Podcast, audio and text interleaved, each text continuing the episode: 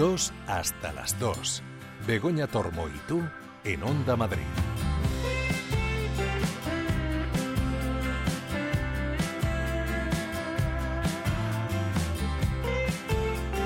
Muy buenos días, ¿qué tal va ese sábado? Que va bien, ¿no? Bueno, y si no, vamos a intentar que, que vaya mejor aún porque vamos a tener a, gente muy interesante, que es lo más importante cuando, cuando hablas eso de, las personas, cosas que tienen que contar interesantes.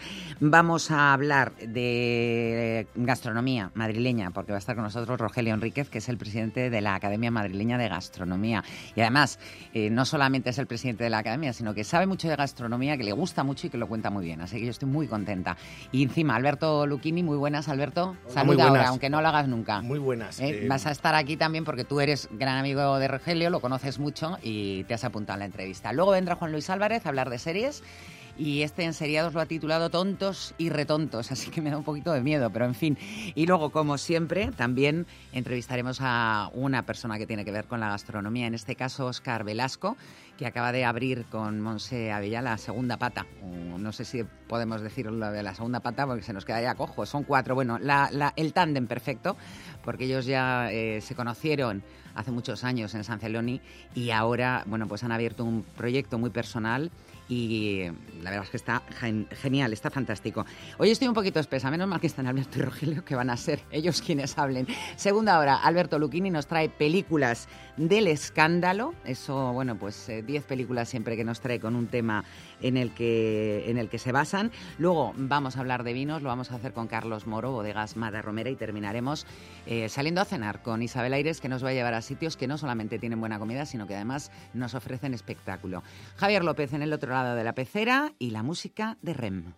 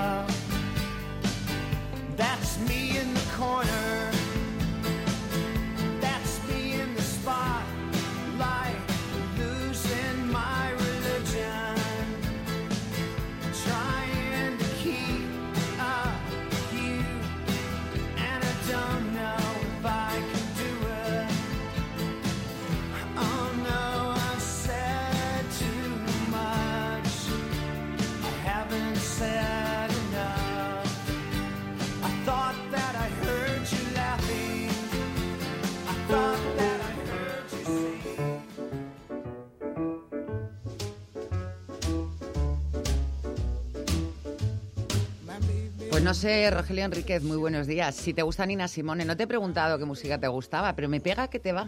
Buenos días, Begoña. Pues sí, me gusta ¿Te mucho. mola Nina Simone? Alberto, ¿a qué le pega? Le pega. Bueno, es que Rogelio, aparte del tema de la gastronomía, es un gran experto en música. De hecho, su sueño hubiera sido dedicarse a la música. ¿Qué me dices? Sí, es mi pasión frustrada. Y sin embargo estudiaste farmacia, vamos, de hecho eres farmacéutico. Sí, porque yo tocaba la guitarra, mi padre me escuchó tocar la guitarra y me dijo, estudia algo y luego cuando acabes, si quieres, te dedicas a esto. Pero no, le veía mucho futuro. Bueno, llevas, no llevas ni seis meses, o sea, en octubre, ¿no? Fue cuando eh, te hiciste con la presidencia de la Academia Madrileña de Gastronomía y cuando, vamos, cuando te enteraste, ¿qué retos? Yo no sé si eso se hace así, se plantea unos retos o dices, ¿qué voy a hacer, no? Para... Pues fue un poco... A ver, yo no me lo esperaba. esto Luis Suárez de Lezo, que es el anterior presidente, nos comunica que... Y ahora actual presidente de la Academia pues Española. nos, comunica que se va a presentar para la candidatura a la Real Academia. En Madrid nos quedamos huérfanos y, bueno, un grupo de, gente me propone que sea yo. Yo tampoco ni me lo había planteado, pero al final me lo pensé. Hablé con todo el mundo, formamos una candidatura de consenso y, y salí ¿Y chimpún? Y, desde aquí hasta ahora. Y sí, es verdad que la última parte del año ha sido un poco de apagar fuegos, terminar todos los compromisos que teníamos, que había adquirido Luis. Y ahora este año estamos intentando pues crear un, un plan estratégico para ver qué es lo que queremos hacer, qué queremos ser como academia y dónde queremos ir. Bueno, a mí lo primero que me llama la atención es que alguien en este país llega a un consenso. y, y, eso ya, y, eso ya, es una buena noticia. Y la segunda, mmm, yo quería hacer una pequeña definición de Rogelio llevándomelo a mi terreno, porque Rogelio sería el hombre tranquilo. Mira, ya ha metido el hombre tranquilo. Tú sabes que Alberto Lucchini, en cuanto puede, habla del hombre tranquilo, en este caso por ti. A mí me encanta, me encanta. ¿no? Vamos, una película maravillosa. Vamos. Y bueno, pues yo creo que es una noticia estupenda para la, para la academia que, que una persona como Rogelio, que además no tiene intereses dentro del mundo de la gastronomía, que eso me parece algo muy importante um, para, para, poder ser ecuánime, justo y, y hacer las cosas bien hechas. Mm. Um, no sé lo que, lo que opinas tú. No, sí, sabes, al final yo soy un aficionado, un aficionado muy aficionado. Pero sí, lo, mi intención es promover la gastronomía de Madrid e intentar hacerlo lo mejor posible, ayudando a todos los sectores, a la hostelería, a los productores, a los camareros, a, a todo el mundo. ¿Te ha cambiado la vida mucho en estos meses? Pues un poco sí. Sí, ¿no? Sí, sí, porque ahora pues, tengo una agenda bastante complicada. Tengo todos los días reuniones, eventos, comidas. Pero bueno, lo, lo intento gestionar lo mejor posible. Lo, lo llevas bien, sí. lo llevas bien. Y oye, hablando de comidas, tú siempre has salido a comer mucho, por eso sí. eh, que estabas diciendo que eres muy aficionado. ¿Y um, cuántas veces salías a comer? ¿O cuántas veces, antes y ahora? Eh, ¿Cuántas veces comías fuera de casa, probando pues, nuevos restaurantes? Pues unos 250 días al año. Madre mía. 250 días. Yo quiero, la pregunta a mí que me interesa más, perdonadme, es ¿y cómo estás tan delgado? Pues, ¿Cómo te mantienes, de verdad? Pues porque solo hago una comida al día. Ah, sí, ese es el secreto. Sí, pero vamos, no porque me lo plantee así, sino porque no tengo más hambre. Uh -huh. O sea, es como una vez y ya. Aprende, Alberto, tú y No, yo. no, y preferiblemente a mediodía que por la noche. Sí. Sí, bueno, eso es... Eh... No, yo, yo, también lo intento, ¿eh? Hacer solo una comida al día. Ah, sí. Yo es que no me salto una toma. Yo soy como los, los lactantes. los lactantes. Oye, y hablando de, de, Porque, a ver, la gastronomía ma madrileña, yo no sé, con esto de la globalización, ahora mismo es más fácil comerte en Madrid ¿qué te digo yo? No sé, cualquier especialidad, un bao, por ejemplo, que una gallina en pepitoria. Esa es una de mis peleas. ¿Sabes? Porque es verdad que Madrid ha sido siempre una ciudad de aluvión, uh -huh. donde ha venido todo el mundo de fuera, ¿no? Entonces en Madrid antes teníamos gallegos, asturianos, extremeños, y ahora tenemos todo eso, y además tenemos chinos, tenemos coreanos, tenemos italianos, tenemos... Mexicanos, mexicanos tenemos de, de todo. De, de todo. Sí.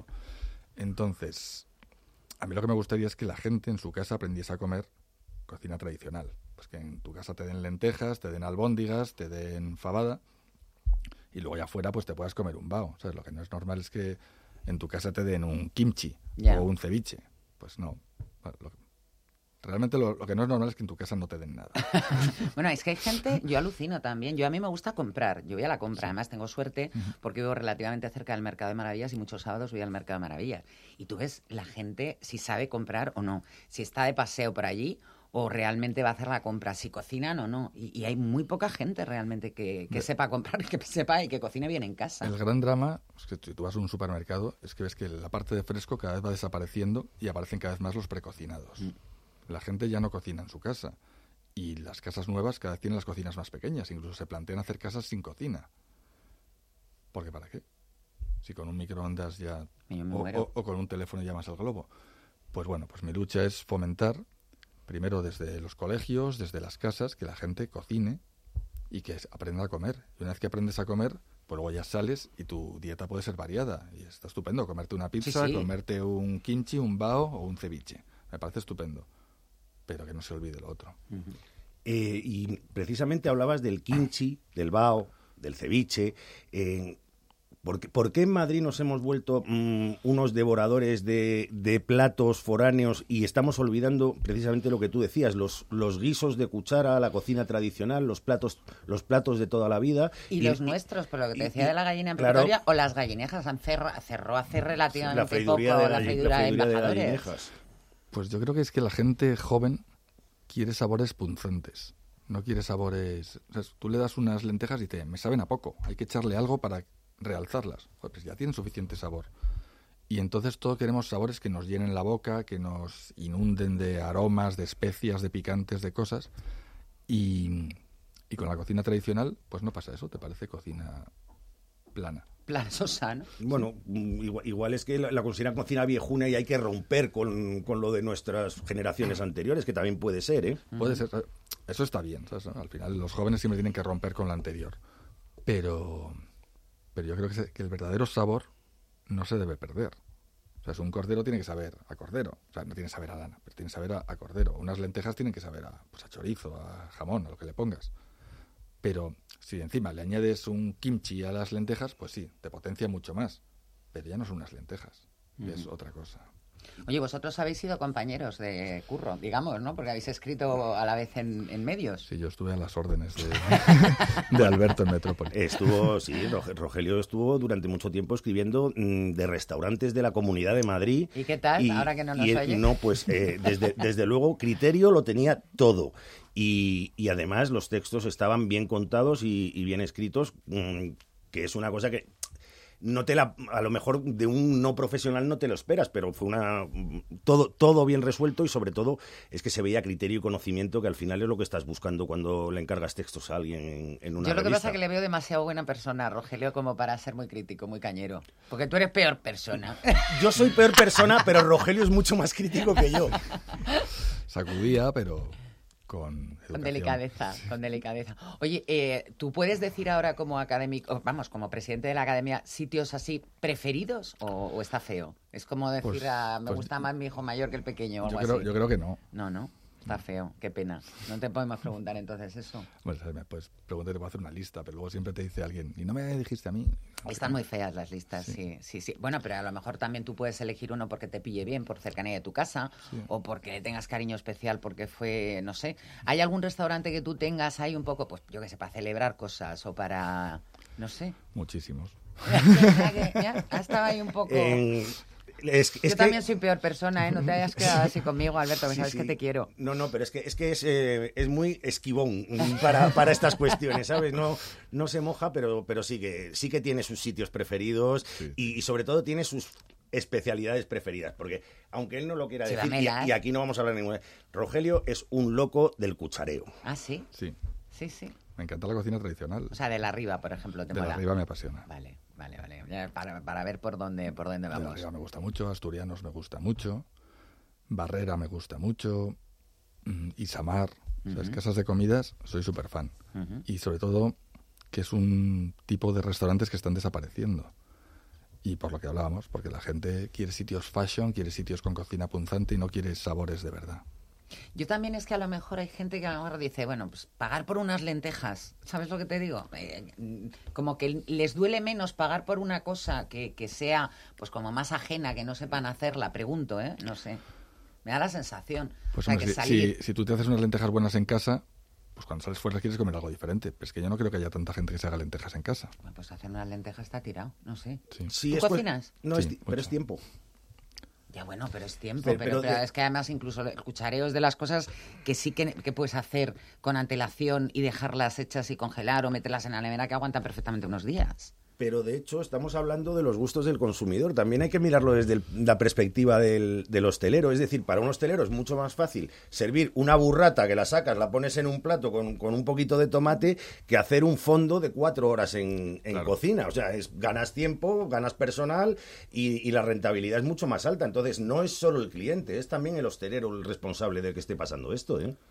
Sí, pero vamos, yo, yo sí que cocino y de hecho una de mis obsesiones es transmitir a mis hijos una memoria gustativa. De, pues mira, las albóndigas saben a esto, el pescado sabe a esto, un- las lentejas saben a esto y unas croquetas son así.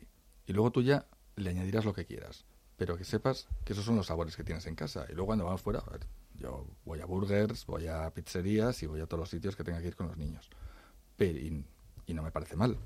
Pero sí me parece bien pues, mientras en casa coman del otro. Claro, claro. Oye, y otra cosa, lo de qué bien se come en Madrid, fue un, hashtag, empezó siendo un hashtag y ahora es mucho más, ¿no? Sí, esto lo empezó Luis Suárez de Lezo, lo puso como hashtag y luego ha sido una campaña de la Comunidad de Madrid que hemos llegado a un acuerdo con ellos y seguimos un programa en el que se hacen desde vídeos de restaurantes hasta FAMTRIP se trae mucha prensa extranjera para que luego promocione en Madrid, porque tanto el ayuntamiento como la comunidad están muy interesados en promocionar Madrid como destino turístico y se han dado cuenta que la gastronomía es, es un factor fundamental en el turismo. De hecho, es el segundo motivo de visita a Madrid, la gastronomía. Yo cuando viajas a algún sitio, yo vamos, yo sé que tú también, Alberto, uno de los eh, motivos o uno de los factores que más te deciden para un sitio o para otro es ese, ¿no? lo que vas a comer. Yo, es que cuando viajo a ciudades voy con los restaurantes reservados desde Madrid, no vaya a ser que, luego me lleve alguna sorpresa. Pero es verdad que, que Madrid cada vez, um, el, la gastronomía cada vez es, es un imán más grande para el público que viene. Supongo que el primer motivo es la pintura, porque será el no, no, quiero pensar que sea el fútbol. que sea el fútbol prefiero pensar que es el triángulo del arte del Prado el Reina Sofía y el y el Thyssen pero claro es que es que Madrid ahora a nivel gastronómico cuántas ciudades europeas pueden competir gastronómicamente con Madrid pues no muchas no muchas porque sobre todo la riqueza de Madrid es que está rica en todos los, los rangos. O sea tenemos tres estrellas que es maravilloso que para mí es de los mejores del mundo tenemos una serie de restaurantes de producto fantásticos, tenemos una serie de bistros estupendos, tenemos casas de comidas estupendos, restaurantes de producto que te mueres, tenemos comida callejera, tenemos de todo, pero además todo bueno. A ver, también hay sitios malos. Ya, bueno. Pero, Estaría bueno. Pero, quiero decir, pero que la oferta, o sea, en Madrid no te lo acabas. A mí una cosa, esta semana se ha celebrado HIP, el salón de que bueno, pues estaba toda la hostelería y en unas mesas redondas que estuve yo también había una cosa que me preocupaba mucho porque decía, bueno, claro, ha subido todo, ¿no? Sube la energía, suben los, los precios de la cesta de la compra, el aceite ya ni te cuento. Y mm, decían muchos, bueno, es que nos, nos hemos acostumbrado a pagar unos precios en la hostelería que también para pagar a los camareros bien, como se merecen, a pagar a los cocineros como se merecen, eh, vamos a tener que acostumbrarnos a que va a subir. Y yo decía, claro, a ver, los sueldos de España no son los sueldos de Francia, pues si te comparas un dos estrellas Michelin eh, en España con uno de Francia, evidentemente a lo mejor estamos hablando del doble de precio. Eh, ¿Tú crees que va a subir la hostelería o, los precios de los restaurantes o que deberían? Pues en Madrid sí. El problema es que tú sales de Madrid, tú vas a Cádiz, vas a Asturias o vas a cualquier sitio y ves que los precios son mucho más baratos. Para mí el problema de Madrid o de Barcelona son los alquileres de los locales. Los locales. cuando tú partes de unos alquileres tan grandes, ya todos los costes se te incrementan. Si luego encima quieres pagar bien a los camareros, que los camareros y los cocineros tengan unos horarios razonables y que no sea explotación, pues todo eso se repercute en los precios. Y si encima vas a la cesta de la compra, que tú vas al mercado y ves que el pescado fresco está a 30 euros el kilo, o las verduras como están, pues todo eso tienes que repercutirlo. El consumidor tiene que ser consciente. Oye, hay una cosa estamos de acuerdo en, la calidad de la, de la, gastronomía madrileña, pero hay, hay un tema que a mí me, llama mucho la atención y creo que a ti también, que es la volatilidad de la gastronomía madrileña, las aperturas constantes, cierres constantes, incluso en un mismo local en un año tres, tres proyectos distintos. Cinco años dicen que es la media de, los que, de, lo que duran los locales nuevos. Yo eso no lo entiendo. no entiendo que un inversor invierta tanto dinero que cuesta abrir un restaurante y no tengo un plan de negocio a largo plazo. Entiendo que, los negocios unos van bien y otros van mal y otros tienen éxito y otros fracasan. Pero, pero no entiendo que, tengas un restaurante para cerrarlo a los tres meses. Sí que pasa que en Madrid no se conceden nuevas licencias. Entonces, por cada restaurante que abre es porque ha cerrado otro. Aquí solamente hablamos de las aperturas, de la ebullición que hay en Madrid, que sube antes todo, pero no hablamos de todos los que van cerrando. Yo, para mí es una pena, porque el año pasado Cerro Arce, Cerro Viridiana. Pero bueno, eso ha sido más también jubilación, Cámara ¿no? Casa Lorenzo, tanto Abraham como Iñaki y tal. Paco Ron se ha retirado. Es decir, todos estos no los recuperamos.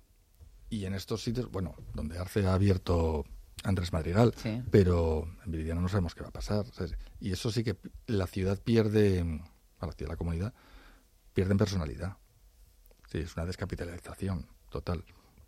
Entonces, pues bueno, todas estas aperturas están muy bien y abren sitios fantásticos y, además yo creo que Madrid también necesita un poco sitios de todo tipo. Pero, pero sí, la volatilidad no me parece bien. Y luego, no sé, tú y yo que vamos a muchos restaurantes, ¿cuántos repetimos? Es muy difícil. de, pues los nuevos casi, ninguno. Al final acabamos volviendo siempre al lugar del crimen. Exacto. Pero también porque es imposible seguir el ritmo de aperturas. Yo, ya os he dicho, yo como en 250 días fuera de casa al año y no me da tiempo a comerme todo Madrid. Oye, el último restaurante, nos quedan un par de minutos, el último restaurante que ha sido y te ha gustado, por no ponerte ningún compromiso. Te lo piensas mucho. Sí.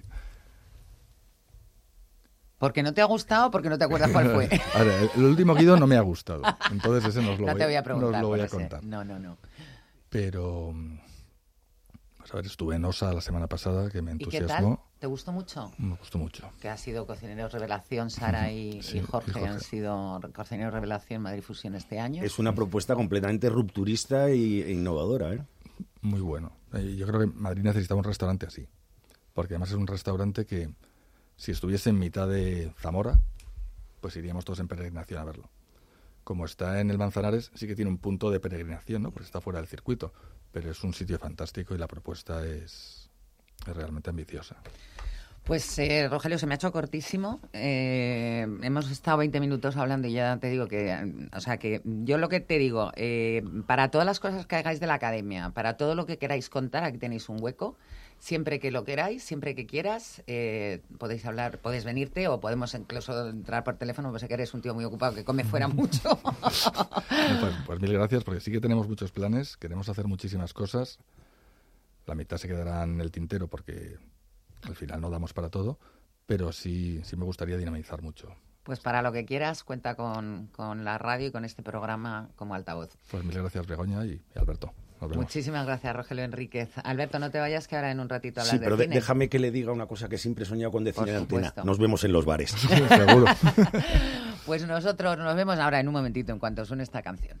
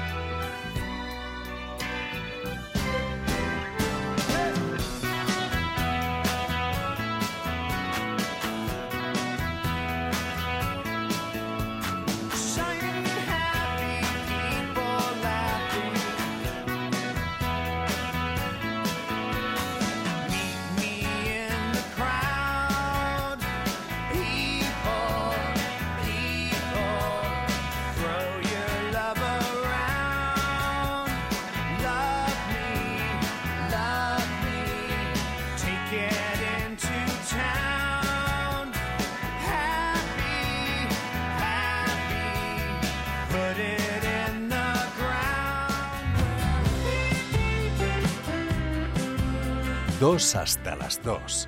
Begoña Tormo y tú.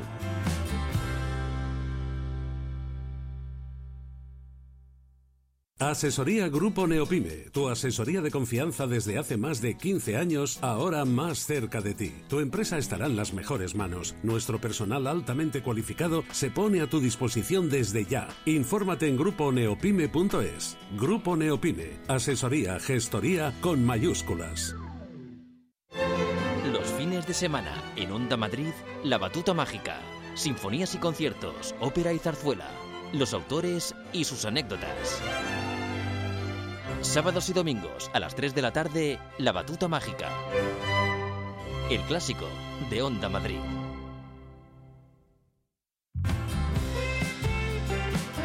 Dos hasta las dos. Begoña Tormo y tú en Onda Madrid.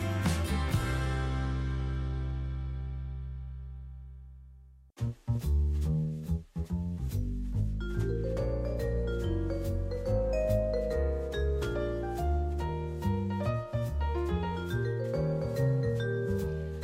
Buenas, Juan Luis. Muy buenas a todos. Bueno, ya lo he dicho, cuando he hecho el sumario y he avanzado un poco los contenidos, digo, me encanta. No sé de qué va a hablar, pero ya el título de Enseriados tontos y retontos. Es que son tontos y retontos los de verdad. protagonistas de las series que, de las que vamos a hablar hoy.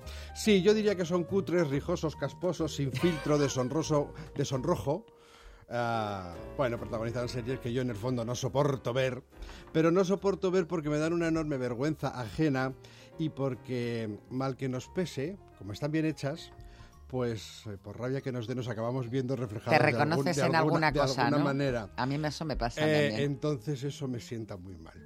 Porque resulta que la televisión no tiene que explicarme, o sea, no tiene que reflejarme a mí lo que no quiero ver de mí mismo. ¿comprendes? ya, es una ya, cosa que da... Que uno ve la televisión para evadirse, no, para hacer terapia. No para hacer terapia. Pero vamos, con algunos, ni tú ni yo te aseguro que tenemos absolutamente eh, nada que ver. Eh, n- y tampoco tiene nada que ver con este cine de, de- de vacaciones, niños, perros, Ajá. trenes, eh, monologuistas. eh, no tiene tampoco nada que ver con eso porque, insisto, aunque son todos tontos y retontos, las series están francamente bien hechas. De la primera que vamos a hablar, la frase fundamental es yo te maldigo. There's no such thing as a perfect city, but to me, this city is as close as it comes. That's why we're proud to call Espanola my home. Oh, shit. Estás en Mastón. home. Esta es en Mastón, por la esta voz, es en sí, Mastón. sí. Está en todo lo alto, en Mastón ahora Sí, mismo. y ¿eh? además, eh, pero fíjate qué curioso que esta es la típica serie que una estrella en todo lo alto jamás haría. Porque hace de una niña eh, muy pija, que tiene veleidades como un poquito hippies, hippie, hippie modernas, hippie modernas, ¿no? Y entonces, eh, junto con su marido, que es de, bueno, es de toma pan y moja, De tonto. de tonto y retonto. eh, O sea, el tonto y retonto aquí es el marido de ella. bueno, ella tampoco se queda atrás, pero es un poquito más lista. Bueno, pues de pronto eh, quieren hacer un negocio de eh, viviendas ecológicas en una comunidad de Nuevo México. Ni los que están allí quieren que lo hagan, ni a absolutamente nadie en el mundo le importa un pimiento lo que están haciendo, pero ellos llaman a las televisiones, les gusta esto de, de ir eh, contando, y entonces eh, les proponen hacer un reality en televisión, como está de moda esto de las casas, porque pones la tele y o están arreglando una casa o están cocinando, no hay mucho más. Bueno, ahora se ha realizado por bailar también. Pues eh, uno de estos realities de casas contando cómo van rehaciendo esa comunidad en Nuevo México. Total, que el marido, que es un rijoso, como digo, pues eh, resulta que le sigue un productor de televisión en esto del reality y para que quede bonito le da 100 eh, dólares a una niña que está vendiendo eh, globos o, o pegatinas o lo que igual. fuera. Y entonces, eso de cara a la cámara, y la niña se va tan contenta, y entonces el otro, cuando se va la niña, le, le agarra el billete y le dice, Qué "Mm, cutre". a ver, es que no sabes lo que es. Cuando te cuento una cosa más, para que te... Y mm, eso también aparece en el reality, pero eso ya te da un poco la medida del personaje. Luego ya... Cuando se ponen con el tema de los tamaños de los penes, que ¿Qué no voy a entrar ahí mucho, que no voy a entrar ahí mucho, es que tiene micropene. Uy, por favor. Pero es que el padre de ella, de su mujer, es más micro todavía. Ay, yo no quiero ver esa Te serie estoy ya. diciendo. bueno, pues, Me está dando muchísima pereza. pues además se ven. Y te quiero decir que el momento comparativo del suegro con el yerno, yo perdóname. Ay, ay, ay, no pasa palabra, Juan Luis, no pasa, estoy- pasa no palabra. estoy preparado. Traerás otras series. Sí, esta bueno, es- esta, en, por cierto, ¿en qué plataforma? Esta está en Sky Showtime Movistar. Hombre, a ver, con todo esto que te estoy contando, yo sé que a, ti, por ejemplo, no te hace gracia, pero habrá mucha gente que esté diciendo no me la voy a perder, porque aquí hay, pues eso, una comedia negra, bizarra, incómoda, hipo- hipócrita, con, con, bueno, pues habla mucho del narcisismo, y el gracioso oficial de Canadá, que es Nathan Fielder, es el creador de la serie y el que hace de micropénico marido de Emma Stone. Vamos con otra. Hostia. Eso es buena suerte. Joder. Llovía mierda, literalmente. ¿Pero cuántas son? Dice el supervisor que son dos. ¿Van a Palomas. ser dos? Si son como yo. Últimamente no hacemos otra cosa los viernes, ponernos morados y ver una serie. Todo esto 15 euros. Me da pereza que lleguen los viernes. El aburrimiento de la vida. Estas cañizares. Estas cañizares, Esperanza Pedreño, eh, poquita, Cañizares, digo, de Cámara Café, vamos. claro, de Cámara Café, Poquita Fe, se llama la, la serie. Y son 12 episodios que también están en Movistar. Berta y José Ramón son, bueno, intentan vivir su vida, ¿no? Y él es Raúl Cimas. Él es Raúl Cimas, él, el, mucha- el del Muchachada Nui. Sí, me encanta. Que por cierto ha envejecido fatal. Ay, yo no le veo tan mal. No, digo Muchachada Nui. Ah, No el muchachada. muchacho, no, el muchacho, no, yo no el muchacho. Digo, te me lavas la boca con jabón Me antes de hablar parece- mal de mi parece Raúl. muy- me parece muy bien, como es, vamos, que me da exactamente lo mismo. Quiero decir que lo que ha envejecido mal La es, es es muchachada muchachada. Nui. Bueno, pues ellos tienen sus cositas como matrimonio que son Pero eh, están los suegros de él, que son un tostón, eh, la, la hermana de Berta, que es una pesada, eh, la madre de José Ramón, que es un alma libre, que bueno, tampoco está libre, pero un poco hippie, un poco... Es Marta Fernández es Marta Muro. Fernández Muro. Pues le va todo el Pues papel. Marta Fernández Muro. A ver, entre tú y yo lleva haciendo todo- lo mismo toda la vida. Y, y vive al lado, bueno, en fin, el vecino es, es- es horrendo. Y entonces lo que nos cuenta esta serie es, eh, bueno, pues el, absurdo del día a día, ¿no? De la, de la existencia de una pareja que tampoco... La insignificancia en el fondo de, de- de todo, la monotonía, esa cosa, esa frase detestable de, pues la vecina lo tiene, pues todo el mundo pone una tele grande, pues... pues, ¿y a mí qué me importa? A mí qué me importa cómo vivan los demás. Si hubiera querido Eso vivir de que como los demás, lo hubiera decidido. pase por tener las cosas que tienen los de al lado. o por hacer las cosas como las hace el de, el de al lado. Estos muchachos están muy bien, tanto Esperanza Pedreño como Raúl Cimas. Como digo, la serie se titula Poquita Fe, está en Movistar, ha tenido bastantes premios y, desgraciadamente, el que no haya pasado un viernes en casa viendo la tele con la mesa llena de viandas del, del chino que o tire del la primera piedra. Que tire la primera piedra. Por eso digo yo que tontos y retontos, vamos, para hartarse. Pero, de alguna manera, todos estamos ahí. Todos estamos ahí y, en este caso, bueno, no, los chicos y las chicas, también estamos en esta otra. Me llamo Santi y soy machista.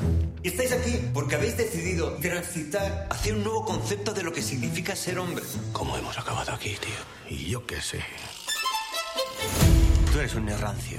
¿Eso qué? Ah, se ha aprendido cuatro palabras y está aquí sentando cátedra. Todos somos machistas. Porque es en la Machos cultura que nos hemos Alfa. Es segunda temporada, ¿no? Segunda temporada ya, en Netflix, un gran éxito. Eh, digo lo mismo, ¿no? Aquí hablamos de la abolición del patriarcado que se acerca, la crisis de la masculinidad, el nuevo hombre, cuatro cuarentones que nos... Que, es que somos que no saben lo que hacen, pobrecitos míos. Me da una pena. Me da un poquito de pereza esta a mí, fíjate. Pues, Igual que la otra me apetecería escucha, mucho que verla. a mí también me, me daba pereza. ¿Y te ha gustado? Y me he divertido mucho porque, a ver, muestra, dentro de lo tontos y retontos que son los cuatro, eh, muestra una realidad y es que eh, la nueva masculinidad no es una cosa que uno se beba como un vaso de agua. ¿Entiendes? O sea, de hecho hay una tremenda, una de las muchachas de- que, que aparecen en la, en la- en la película, que dice, ay, ¿cómo es la frase? Viene el- uno de los chavales viene como a, a favor de obra del feminismo y dice, anda, otro otro acercadete. Acercadete. Sí, no, acer- no- no De acer- acercao. De acercao, de los que vienen como a decir que yo soy enrollado y le, y le trata así, ¿no? Entonces, este ya se queda, mm, pa- o sea, pa- pasmao. Están muy bien, sobre todo eh, Fernando Gil y Gorka Ochoa, que eso a mí es un actor que me divierte A mí muchísimo. muchas gracias. sí. Y, mm, ¿y qué te puedo contar? Que, que, que, que, que- que van por la segunda temporada, que está muy divertido y que da para, da para hacerse unas risas y unas reflexiones, hombre. A ver, si no estamos ahí algunos de los chicos reflejados en algún aspecto, amigos, familia, todo es muy cuñado también, te lo digo, ¿eh? Pero es verdad que tiene ese plus de eh, meterse en un tema tan espinoso como es esta cosa de la nueva eh, masculinidad que está definida, pero no todo el mundo entiende la definición. Hombre, y que sobre todo cuando has recibido cierta educación, y yo me meto, ¿eh? porque todos eh, los que hemos nacido en ciertos años pues, Pues sí. han sido educaciones pues que no eran machistas conscientemente, pero sí que eran, eh, pues eso, Todo el, un lo poquito dice, lo dice machistas. ¿no? Santi Millán, que es el gurú de todos estos, que ahora le persiguen para que les dé más claves porque se han quedado después de hacer un curso de, de- de- de esto un poquito sin enterarse de nada, pues eh, lo dice, todos somos machistas, pero todos somos machistas la mitad de las veces sin darnos cuenta. Sin darnos cuenta. Sin darnos Bueno, y ahora te voy a poner otra musiquita para que hoy para que cuentes algo que tiene que ver con ella. Mm, Vale. Hombre, Chaplin. ¿Ven? Y es que tú tienes algo que anunciar, Juan Luis Álvarez. Pues sí. Tú has hecho arroz. Yo he hecho arroz. bueno, eh, y además he hecho paella por la mañana y paella por la tarde. Bueno, pero cuéntame. Te ¿qué cuento, a bueno, hacer? es eh, comentar que el domingo, o sea, mañana, a las 12 de la mañana, en colaboración con Telemadrid, pues el Teatro Pavón y Café Quino han- hacen una, una eh, eh, edición especial de estas jornadas de cine y música en directo, de cine mudo y música en directo en el Pavón con la proyección del chico de Charles Chaplin. Con la, que vamos a- se va a tocar la música de Charles Chaplin, la va a tocar la Orquesta Camerata Musicales y yo estaría yo a ahí. Edgar le quiero mucho. Yo, a Edgar, efectivamente, Sí. y yo estaría allí para mm, presentarlo y contarlas, contarles a los chavales, que es lo que más me apetece, porque es una, es una cosa familiar, como he dicho, eh, contarles a los chavales los pormenores de esta, presentarles un poco la, la película. ¿Por qué lo del acogimiento familiar con ASEAF, que es eh, un poco eh, por lo que Telemadrid también se está y Onda Madrid están en el, eh, en el, en el pack de, de ayuda o de colaboración? Pues porque cuenta la historia de un acogimiento familiar, aunque Chaplin fuera un eh, bueno pues un vagabundo y el pero el chavalín allí se pegó Sí, pero al final adopta al niño, adopta ¿no? al niño o sea No. quiero decir allí se pegó porque era donde le, le daban cariño y le, y le daban protección entonces bueno pues tiene un poco que ver con eso la película es de 1921 copia nueva perfecta la orquesta estupenda y hay dos sesiones una por la mañana familiar más familiar a las 12 en el pavón y luego otra a las siete y media de la tarde ya para que Oye, quien quiera ir, si es que quedan entradas, ¿qué tiene que hacer? pues eh, meterse en la página del pavón tranquilamente y allí pone compra entrada, ping, y Vale, ya está. perfecto, Y oye, no, qué hay, fácil. no hay problema. Y hasta ahora hay...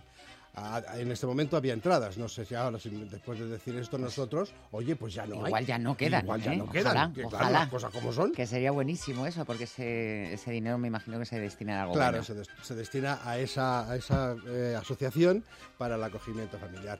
Me voy con mis tontos retontos. Pues nada, oye, me ha, me ha hecho mucha gracia ¿eh? el título y, el, y la sección. Eh, la semana que viene más. La semana que viene. Gracias, Juan Luis Álvarez.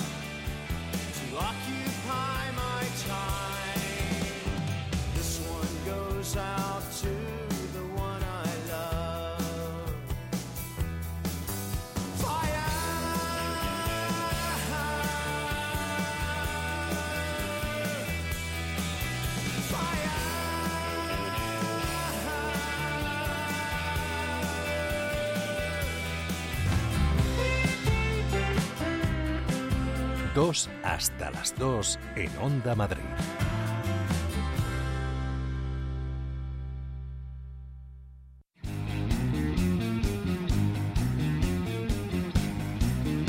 Pretty woman. Pretty Woman el musical, en el Teatro EDP Gran Vía. Vive la experiencia musical del año. La Pretty Locura ha llegado. Entradas ya a la venta en gruposmedia.com. Mary Kate, Mary Francis, rápido.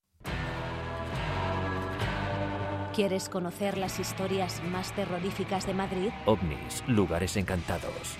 Las historias más extrañas de la villa y corte. Las madrugadas de sábado a domingo a la una tenemos una cita en Madrid Misterioso. Con Álvaro Martín. Onda Madrid.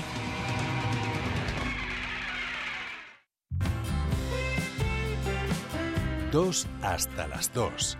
Begoña Tormo y tú en Onda Madrid.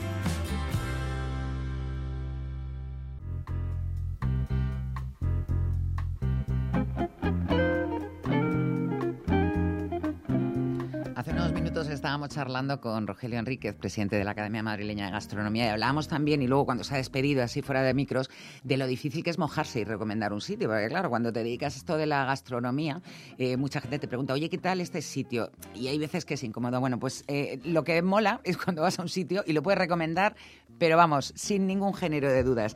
Y ese es el caso de Velasco Abellá, el último proyecto de Óscar Velasco y Monse Abellá. Óscar, muy buenas. Hola, buenos días, ¿qué tal? ¿Cómo estáis? Encantados de, de- de estar eh, hoy, de charlar y de contar contigo. Oye, digo eh, que este proyecto, vosotros, bueno, pues lleváis toda la vida dedicados a- al tema de, de- gastronomía. Monse, en, en en el apartado dulce, digamos, en pastelería. tú en, en- la cocina. Eh, os conocisteis eh, ya en un sitio que es cerrado pero, pero mítico, con a, a las órdenes de Santa y Santa María.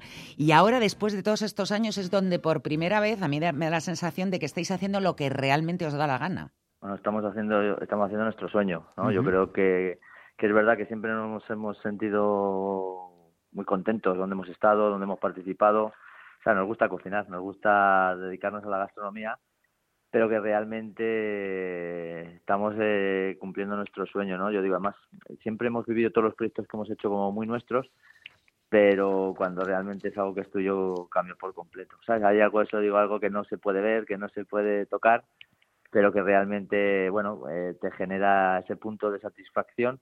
Me imagino que también, ¿sabes? Al final es lucha, la lucha del día a día, de cada cosa, de cada detalle, que, que bueno, que quieres eh, lo mejor para tu cliente cuando venga a visitarnos, a lo que para nosotros es nuestra casa, ¿eh? Así lo, con- así lo contamos y así intentamos transmitírselo a, a la gente que viene a visitarnos. Claro, pero es que eso, mm, eh, lo que in- intentaba explicar eh, es un poco que cuando tú estás trabajando, por mucho que te impliques en el proyecto de otros, eh, pues eso, es al final el proyecto de otros, por mucho que, que te lo encarguen a ti, pero cuando eres tú el Sí, que sí, sí. decide, pues ahí ya sí que para, para lo bueno y para lo malo. De momento que yo sepa no ha habido nada malo, todo es bueno, pero claro, eh, estáis haciendo un poco, pues eso, lo, lo que queréis, tanto Monse como tú. Monse, por cierto, no solamente está en, en la pastelería, o, o sea, en la parte de, de- de pastelería de- del restaurante, de los postres, sino también en sala y se la ve que se lo pasa como una enana, ¿eh? Monse es unas gran relaciones públicas. Y sabes, y te digo, para nosotros en este concepto, como te decía, de que es nuestra casa, eh, eh, era importante, entendíamos, pues que además los dos somos cocineros, los de formación cocinera, coño, que tú llegas a tu invitas a alguien a tu casa y cuando llegan tus invitados, tú estás en la cocina y nadie le está en la puerta para darte la bienvenida, para atenderle. Está muy feo está eso. feo, ¿no? y, y con este don de, de- que como se tiene de gentes, de, de vendedora, de todo, pues la verdad que ha sido eh, tremendamente. ya- yo además siempre digo, siempre lo pongo en valor, eh, digo que, que realmente la que ha salido de su espacio con fuera ha sido ella, que ha salido de la cocina a la sala. Eh, pero, pero estamos encantados porque evidentemente siempre está lo que tú puedes pensar y la segunda parte que es lo que el cliente percibe y creo que, que está haciendo una labor de, de anfitriona además de hacer los postres, ¿eh? que es una sí, pasada. sí, que no deja de, de hacerla una cosa, lo cortés no quita lo valiente. Venga, vamos al turrón, No. Oscar. Vamos a hablar de lo que es. Velasco Avellá, porque bueno, quien sepa eh, un poco el, el- el recorrido que, que- que tienes tú en cocina, pues ya se puede imaginar el tipo de cocina que haces. Cocinar, para empezar, que eso no se puede decir de toda la gente. Tú cocinas, cocinas muy bien y cocinas, cocinas. Eh, porque ¿qué es eh, con lo que tú disfrutas? Eh, ¿Qué es lo que al final estás dando también a tus clientes? Mira, yo para mí la parte mejor, o la parte de mi- mejor de mi trabajo, evidentemente, es cocinar. ¿Sabes lo que- es lo que más me gusta? ¿Sabes lo que disfruto mucho? ¿eh? Disfruto mucho empezando con la elaboración. Muchas veces digo, joder, cuanto ahora, en estos días, digo que dices que no hay nada malo, no hay nada malo, pero bueno, hay cosas que te gustan menos, ¿no? En el día a día. Pero es verdad que yo siempre digo, joder, cuando tenemos la oportunidad de estar presente, siempre me ha gustado mucho, en, todo, en todos los sitios que he estado, estar muy presente dentro de la cocina, porque creo que realmente es donde, primero me lo paso bien y es donde veo donde puedo aportar ese granito de arena cada vez más de experiencia, ¿sabes? Que esto me empieza a preocupar un poco. Porque cada vez tengo Eso es bueno, eso es la, la única parte buena que tienen los años, la experiencia. Sí, sí, ¿no? Pero de verdad es un poco así. Entonces, eh, pues mira, ahora mismo yo creo que, que- que para nosotros aquí es, es fundamental. Estamos con un equipo nuevo, joven, eh, y evidentemente que te vean, que te vean no, porque no es un acto de que te vean, que vean, pero ellos son conscientes de que estamos recibiendo el pedido, el producto, lo vemos, lo revisamos, lo empezamos a elaborar, nos organizamos. Y todo eso para mí es, es fundamental. Al final seguimos trabajando con la misma base de, de cocina, porque yo creo que las cocinas al final somos las personas, igual que los restaurantes. ¿ves? Al final el restaurante no sé quién, pero al final, o se llama no sé cómo, pero al final, eh, para bien y para mal, eh, lo que es lo, lo que vale es lo que valen las personas que están dentro. ¿eh? Bueno, aquí en el nombre, no, aquí en el nombre no hay duda. Velasco Avellá es el restaurante, pues vamos, para, para, para- como para equivocarse, ¿no? De, de lo que hay.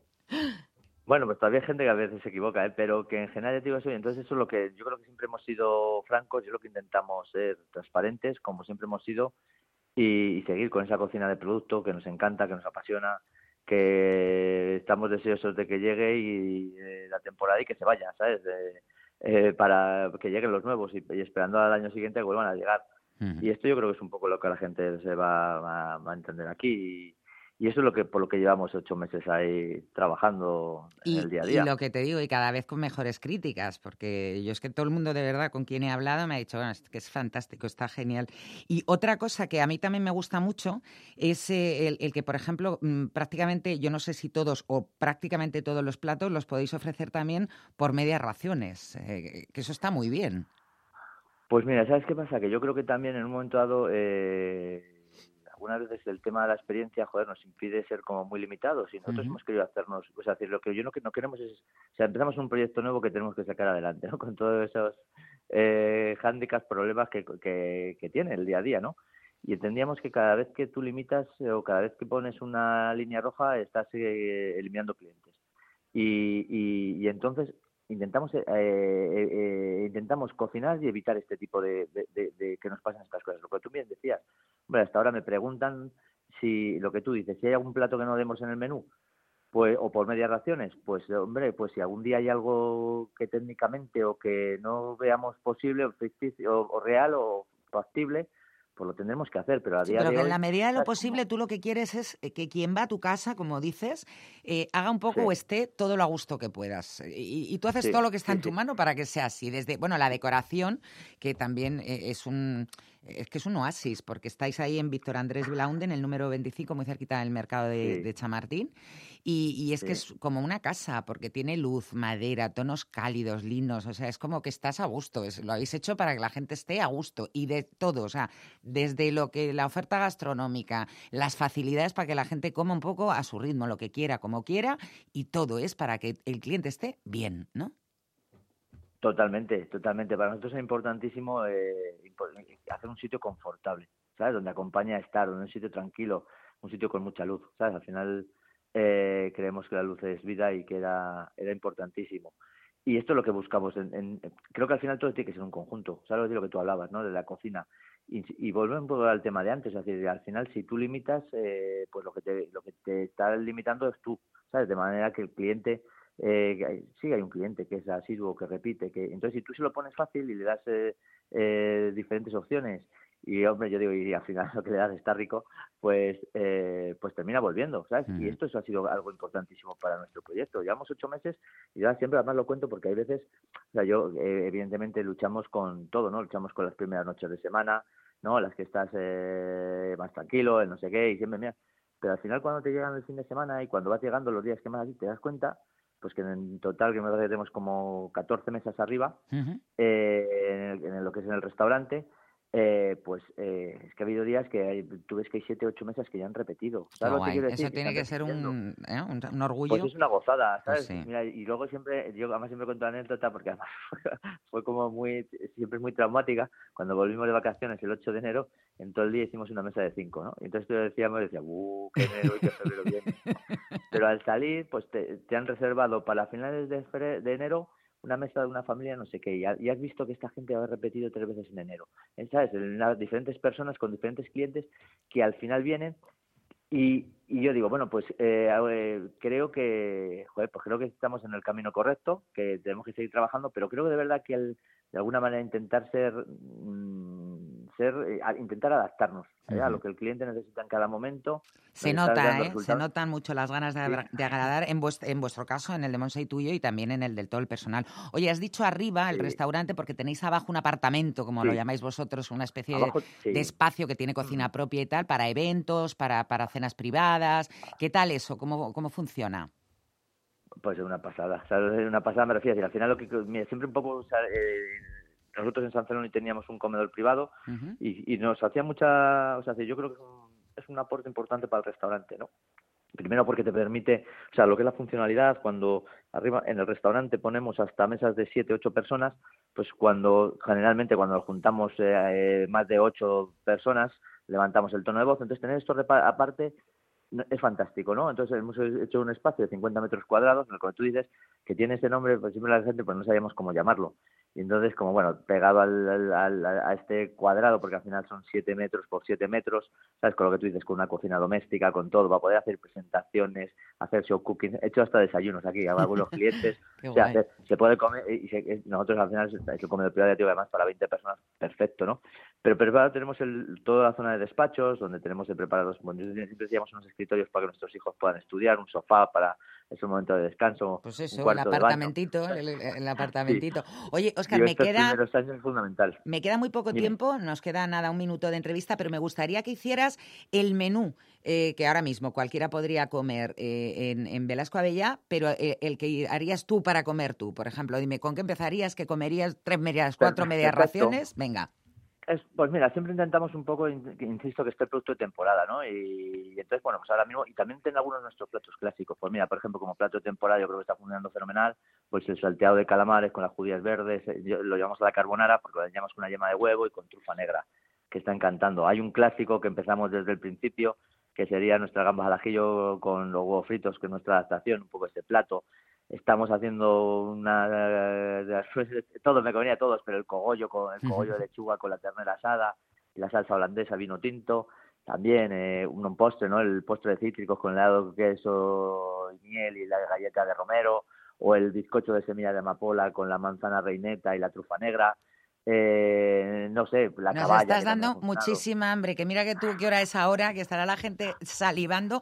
Oye, eh, otra ya, Mm. eh, y ya para, para terminar, porque de verdad que nos quedamos sin tiempo, eh, vais con esa temporalidad, ¿cada cuánto cambiéis la carta? Porque más o menos, eh, ¿lo tenéis Sí. fijo o sobre la marcha vais cambiando platos? No, vamos, vamos sobre la marcha. ¿Sabes lo que te quiero decir? Al final ya te digo, bueno, nos vemos en unas 15, 16 referencias, siempre tenemos cosas fuera de carta, intentamos un poco, porque además también complementa un poco la, la oferta para el cliente que repite, ¿no? O sea, es decir, bueno, pues siempre intentamos eh, tal. Además, yo creo que nuestro proyecto tiene que ser un proyecto personal, ¿sabes? Es decir, que eh, yo digo, además, con estos servicios o sistemas informáticos te da todo lo que el cliente ha hecho en tu casa, ha comido los últimos días, pues intentar siempre adaptarnos y hacer una oferta nueva, diferente, y siempre empezando preguntándole si hay algo de las cosas de la carta que prefiere, que quiere volver a repetir o que quiere escoger, ¿no? Un poco que le pueda llamar la atención. Que esto a veces no es fácil, pero bueno, intentamos ponerlo todo por nuestra parte. Eso se nota, se notan las ganas de agradar, de que la gente se sienta bien y de verdad que, vamos, que lo conseguís. Así que, Óscar Velasco, muchísimas gracias por habernos atendido. Un abrazo enorme también para, para Monse Abellá. Y, y nada, y que sigáis triunfando en Velasco Abellá y en Víctor Andrés Belaunde número 25. Mucha suerte y que, lo sigáis disfrutando. un beso. Claro que sí, es importante. Gracias y un abrazo enorme para todos los oyentes. Gracias. Os esperamos. Bueno, pues ahora lo que nos toca es hacer una pausa porque llegan las horas en punto aquí en Onda Madrid Toca Información, pero enseguida volvemos.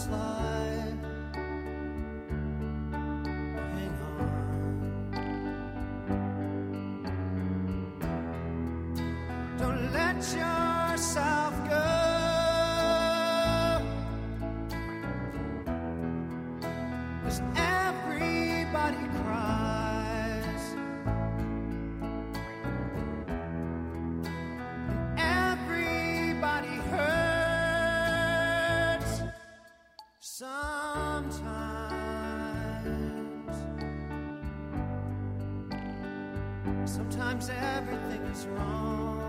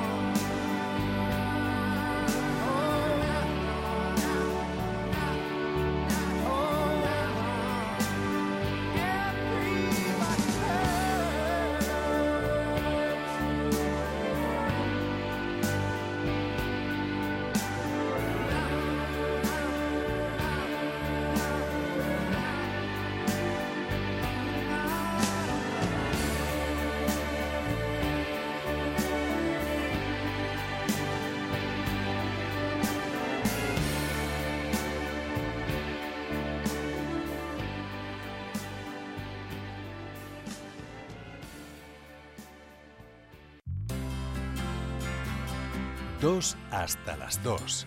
Begoña Tormo y tú en Onda Madrid.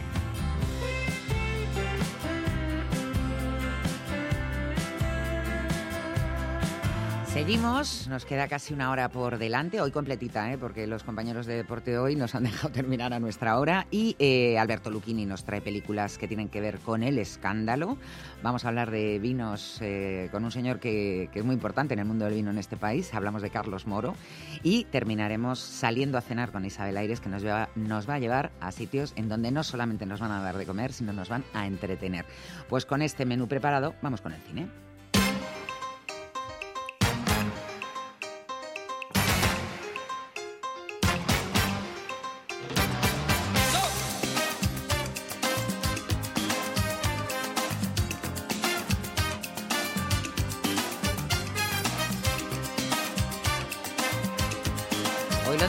¿Eh? Para escoger tema musical. Sí, la verdad es que sí. Bueno, seguro que todo el mundo ha oído la palabra escándalo y además ha empezado a tararear esta canción de Rafael, porque es que yo cada vez que oigo, que oigo la palabra escándalo me suena, me suena Rafael. Entonces sí, era, era muy obvio, pero a veces hay que ser obvios también, ¿no? Sí, sí, no, y además, oye, que, pero que ¿por qué has elegido lo del escándalo? Pues, eh, ¿ves? En esta semana soy muy obvio. He elegido lo del escándalo porque se... No me tienes acostumbrada a, a ser obvia, eh, es, a ser obvio. es verdad que, que a veces me voy más por los cerros de Úbeda. No, esta semana se, se- se estrena la película Secretos de un escándalo, que, que, por cierto es una película muy recomendable, dirigida por, por Todd Haynes, y la protagonizan Julian Moore y, y Natalie Portman. Y cuenta la historia, no sé, no sé si te acuerdas, de una profesora de un instituto en Estados Unidos que, que hace muchos años la metieron en la cárcel por liarse con un alumno ah, sí, suyo. sí, sí, sí que me acuerdo. Que luego salió de la cárcel Y se casó y con se él. casó con él y tuvieron hijos y formaron una familia. Bueno, pero que pues, tenían una diferencia de edad bestial. pues se sacaban, claro, ella era la profesora treintañera y el alumno tenía 15 años.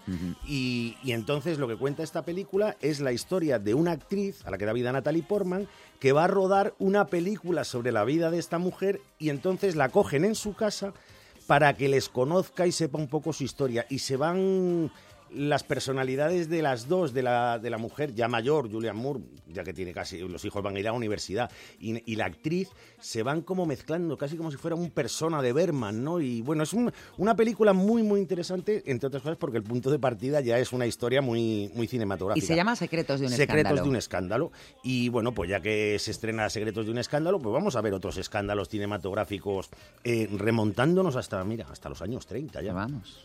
Appreciation of music. One of these days you ought to run a four-column cut of a bathing beauty sitting astride a great big brass horn. You owe it to your public. Bueno, en- Ay, que no dejo hablar a este señor que es. Eh, este señor es Clark Gable, Clark Gable, y, la, sí. y la ametralladora era Constance Bennett porque hablaba como una auténtica ametralladora. Digo que entiendo que vamos a hacer un orden cronológico. Orden cronológico, sí. Eh, más que nada porque si, ha- si hacemos orden alfabético, como la mayoría empiezan por escándalo, no, no sabía cómo colocarlas. Vale. Eh, bueno, pues esta es El escándalo del día, que es una película del año 1935, como hemos dicho, con Clark Gable, la mega estrella de, de la época en Hollywood, y Constance Bennett, que también en los años 30 era una gran estrella, aunque luego se eclipsó su, su estrella, valga la, la como diría alguno. Bueno, esto es, esto es una, una mezcla de comedia y película de intriga. Que, que estaba muy en, muy en auge en los años 30, además. Acuérdate la serie aquella de Ella, Él, que eran dos detectives y hasta su perro. Ay, no me acuerdo. Era una serie que protagonizaba Mirna Loy. Ajá. Bueno, era, mm, es- estas, eh, por ejemplo, Matrimonio de Sabuesos de Hitchcock también, son películas estas mm, que son comedia romántica pero con un toque de intriga. Bueno, pues aquí Clark Gable da vida al editor de un periódico que entabla una relación con una mujer de la alta sociedad, pero lo que en realidad quiere es sacarle información sobre todos sus allegados y conocidos para esclarecer un crimen que se ha cometido. Entonces, por un lado tenemos la investigación que hace Gable de este crimen y por otro lado la relación entre ellos, que claro, Evidentemente eh, se acaban eh, enamorando. está condenada a lo que está condenada. Y bueno, pues es una comedia así fresquita, mm, una hora 20 minutos escasos, Que, que tiene el, el valor añadido de que el guion lo firma Herman Mankiewicz. Herman Mankiewicz, que aparte de ser el hermano de Joseph L. L. Mankiewicz, Mankiewicz, que el era di- Cleopatra. que era el director, el de Cleopatra o el de Eva al Desnudo, eh, Mankiewicz fue el guionista de Ciudadano Kane y es el, la persona cuya biografía cuenta la película Mank de. David Fincher, que se puede encontrar, por ejemplo, en. Bueno, por ejemplo, no, es de Netflix. Se puede encontrar en Netflix y es uno de los mm, grandes, grandes nombres desconocidos de, de la industria del cine porque los guionistas mm, no han trascendido tanto como, Como los directores. como los directores y mucho menos que, que los actores. Pero bueno, aquí tenemos a Herman Mankiewicz firmando el guion y como director a Robert Z. Leonard, que es un director que tampoco es que haya trascendido mucho, pero, pero que hizo 170 películas en su carrera, de las cuales más de 100 en el periodo sonoro, porque este señor en el año 1913 ya estaba dirigiendo películas, Robert Z. Leonard. O sea, es uno de los grandes pioneros de Hollywood. Lo que pasa es que no llegó a tener ese título o, esa proyección que tuvieron otros, otros coetáneos suyos. Aún así, una película muy fresquita, una de estas de que hablamos a veces de sábado por la tarde. Ni tú ni yo nos merecemos la felicidad. Esto que nos sucede es lo justo. Qué Adiós dramón. para siempre. Dramón Qué total. dramón, ni tú ni yo nos merecemos la felicidad. Adiós Ah. para siempre. Madre mía, ¿qué es esto? Esto es el escándalo y además es el escándalo español total porque es una adaptación de la novela de Pedro Antonio de Alarcón, el, es- el escritor eh, realista granadino, que, que el escándalo es una de sus novelas más conocidas y en 1943 la llevó al cine nada menos que José Luis Sáez de Heredia, uno de los grandes nombres del cine español, que venía de hacer raza. Acababa de hacer raza. Franco le quería convertir en el, digamos... Director del eh, régimen. En el cineasta oficial del régimen y José Luis de Heredia dijo, Naranja de la China, yo quiero hacer mi cine. Y entonces va y adapta esta novela en la que aparece por primera vez en el cine español el adulterio. Terrible, un adulterio tremendo. Bueno, es la historia de un seductor de mujeres al que da vida Armando Calvo, galán de la época español, que, no tiene escrúpulos, no tiene miramientos y que tiene una relación extramarital con una mujer. Y esa mujer, para que no se entere su marido, eh, finge que él está enamorado de su sobrina, pero es que resulta que se enamoran de verdad él y la sobrina. Y a partir de aquí se, se desencadena un folletín decimonónico maravilloso. Eh, la película está considerada una de las cumbres de la filmografía de José Luis Sáenz de Heredia, junto a Historias de la Radio, que a mí me parece una obra maestra indiscutible. Y fíjate, eh, 20 años después se porque no es un remake, es otra adaptación de la novela. Se volvió a adaptar la novela al cine, dirigida por Javier Setó y protagonizada por el inefable Espartaco Santoni. Esp-. Espartaco Santoni, mm, para los que no le identifiquen, es uno de los mayores jetas de la historia de la humanidad, un, un venezolano Latin lover, que, que yo me acuerdo de esa imagen despechugado eh, Con el cadenón con- de con- Colorado. con los medallones de Colorado y, y- y el pecho lobo total. Que, que se vino a España a buscarse la vida y se buscó la vida viviendo de las mujeres hasta que se murió. Pero también hizo alguna que otra película, por ejemplo, re- retomó el personaje de Armando Calvo en, en El Escándalo. Que la podemos obviar, ¿no? Y la Esta podemos obviar, pero lo que no podemos obviar, y yo se la recomiendo a todo el mundo, es la autobiografía de Espartaco Santoni, que tiene el nombre de autobiografía más mm, explícito y expresivo que yo he visto nunca. Se titula No niego nada.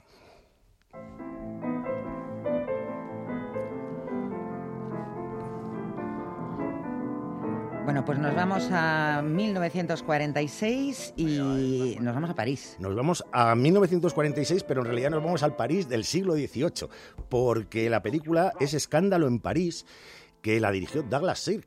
Douglas Sirk, el- uno, de los cine. grandes del melodrama, el, el director en el que siempre se, se intenta inspirar, intenta inspirar Pedro Almodóvar en sus películas. Y, y esto cuenta la historia verídica de un personaje mítico de la, histo- de, de la historia de Francia, que es Vidocq. Vidocq, que a lo mejor a mucha gente le sonará una versión más moderna que se hizo hace unos años con Gerard Depardieu y, e Inés Sastre.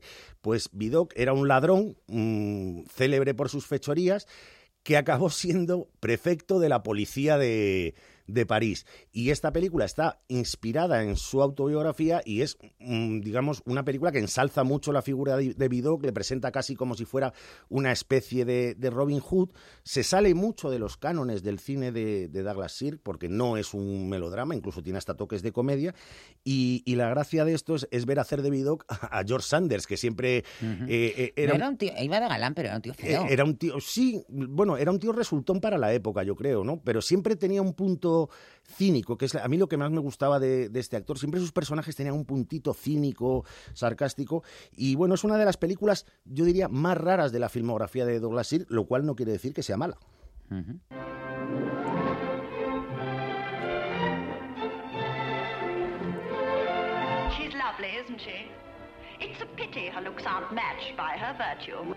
Oye, qué bien habla, ¿eh? Sí, bueno.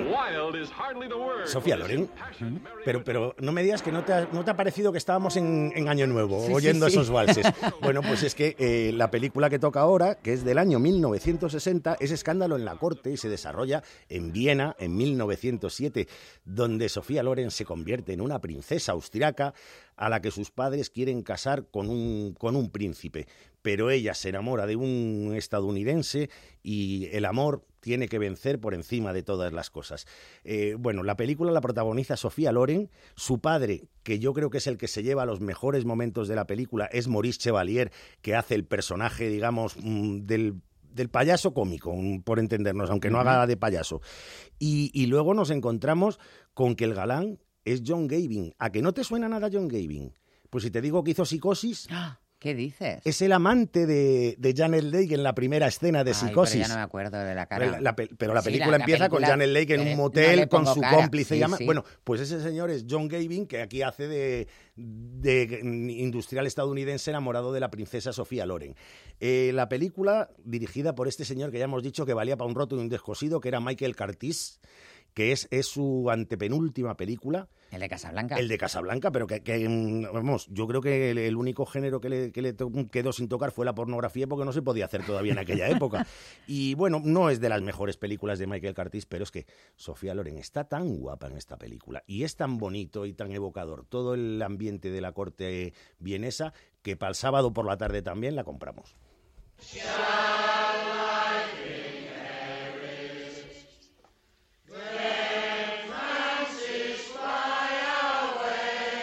Bueno, esas cosas que tiene la radio, que, que tiene mucho encanto, pero que puedes perderte de cosas, hay que explicar que aquí están como mm, cantando en un colegio y se están pasando fotos. eh, diga, a ver, pornos no, porque tampoco. Eh, subiditas de tono. Ey, vamos a sobre ver, todo de señoras en bikini. Sobre todo para la época, que- porque la época es 1962.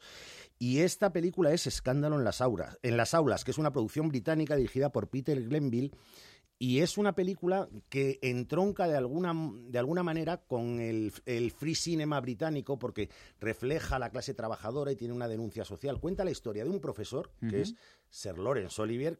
Ya tenemos Ahí ahí, ya tenemos una garantía de que la interpretación va a ser buena, aunque a veces era un poquito histriónico, pero, pero bueno, un pedazo de actor que, que había tenido problemas de alcoholismo y, y se ocupa especialmente de una de sus alumnas, quinceañera, que se enamora perdidamente de él. Y él le dice, oye, mira, bonita, que yo te estaba mm, intentando mm, llevar por el buen camino, no, No me líes. no seducirte. Pues la otra... mm, La otra es ni, una ni- lolita. ni ancha ni perezosa, ni corta ni perezosa, perdón, no ni ancha, coge y le denuncia a él por acoso sexual y, y se enfrenta a un juicio. De hecho, el, el título original, que es Term of Trial, eh, la película se desarrolla básicamente en ese juicio al que es sometido este hombre, que es un hombre de clase trabajadora que mm, había volcado toda su vida en enseñar a los alumnos y de repente se encuentra con que está sometido a un juicio por, la, por la- el testimonio torticero de, de una niña de, de 15 años a la que interpreta la actriz británica Sarah Miles. Ay, ¿quién es? Eh, Sarah Miles es, por ejemplo, la, la chica de mm, la hija de Ryan. Ay, no le o, del cara. coleccionista pelirroja, muy lánguida. Pero, pero lo mejor de todo es que este personaje, en principio, se le habían ofrecido a Hailey Mills. La de tú a Boston y yo a California. California. Lo que pasa es que la mamá de Heidi Mills, que era la que eh, su agente y la que gestionaba su carrera, dijo que su niña era un ídolo de cine infantil y familiar y que Y no, iba a hacer eso. de adolescente malvada que acusaba, que se enamoraba de un adulto y, acu- y le acusaba de, de seducirla, con lo cual acabó recayendo el papel en, en Sarah Miles. What's that you're eating? Milk toast. Ugh. It's better than that ghastly Italian food I got sick on. All that pasta and cheese gug. But after all, you're a spig. Pues aquí precisamente está otra actriz, muy jovencita, muy jovencita, que luego sería famosa por otra peli, pero que apareció aquí no sé si por primera vez. Pues es, es el debut en el cine de Olivia Hussey, eh, con 14 añitos, actriz que, como todo el mundo no sabe, es argentina. Yo tampoco lo Por- sabía. porque el nombre de Olivia Hus- Hussey es Olivia Osuna. Anda. Ella es hija de padre argentino y madre británica. Al final se quedó la nacionalidad británica. Y esta película, Escándalo en Villa Fiorita, fue su debut en el cine antes de, tres años después, convertirse en Julieta en, en la versión de, Zeffirelli, ¿no? de Franco Zeffirelli, que es probablemente la versión más famosa de, de la obra de Shakespeare. Pero ella no es la protagonista. La protagonista de esta película es Maureen O'Hara.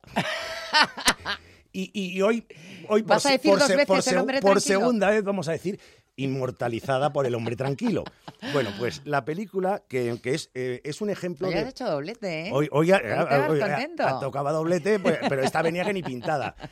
Y es, es una de estas comedias que se, que se encuadra dentro del gusto de, de los estadounidenses por, por Italia. O sea, en, en Estados Unidos, lo de ir al extranjero... Lo de la Toscana les suena Lo- que lo- te mueres. Exacto, no, no, no, no se plantean ir al extranjero ni siquiera al estado de al lado, pero todos sueñan con ir a Italia. Y entonces una de las formas que tenían, sobre todo en los años 60, y 50 y 70, de ir, de ir a Italia a los estadounidenses era a través del cine con películas rodadas en Italia. Y aquí es una historia de un ama de casa británica, a la que da vida Maureen O'Hara, ya mayorcita, que se enamora perdidamente de un compositor italiano al que interpreta Rossano Brazzi. Todas las películas con italiano que seducía a estadounidenses o británicas era Rossano Brazzi. Desde Mujercitas hasta Creemos en el Amor. Y se van a vivir a Toscana.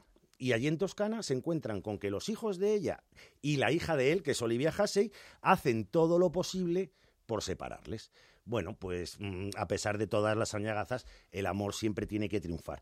Eh, muy importante esta película. Director Delmer Daves. Del- Delmer Daves es uno de los grandes, grandes del género del western, autor de películas como El tren de las 3.10 a Yuma o Yuval, las dos con, con Glenn Ford. También hizo grandes películas de cine negro, La senda tenebrosa con, con Humphrey Bogart y, y Lorin Bacall. Y esta fue, en, en 1965, su última película, metiéndose en un género que no había tocado nunca. Y oye, el tío era tan profesional que salió airoso. Y además, teniendo a Morino Jara, no se puede no salir airoso.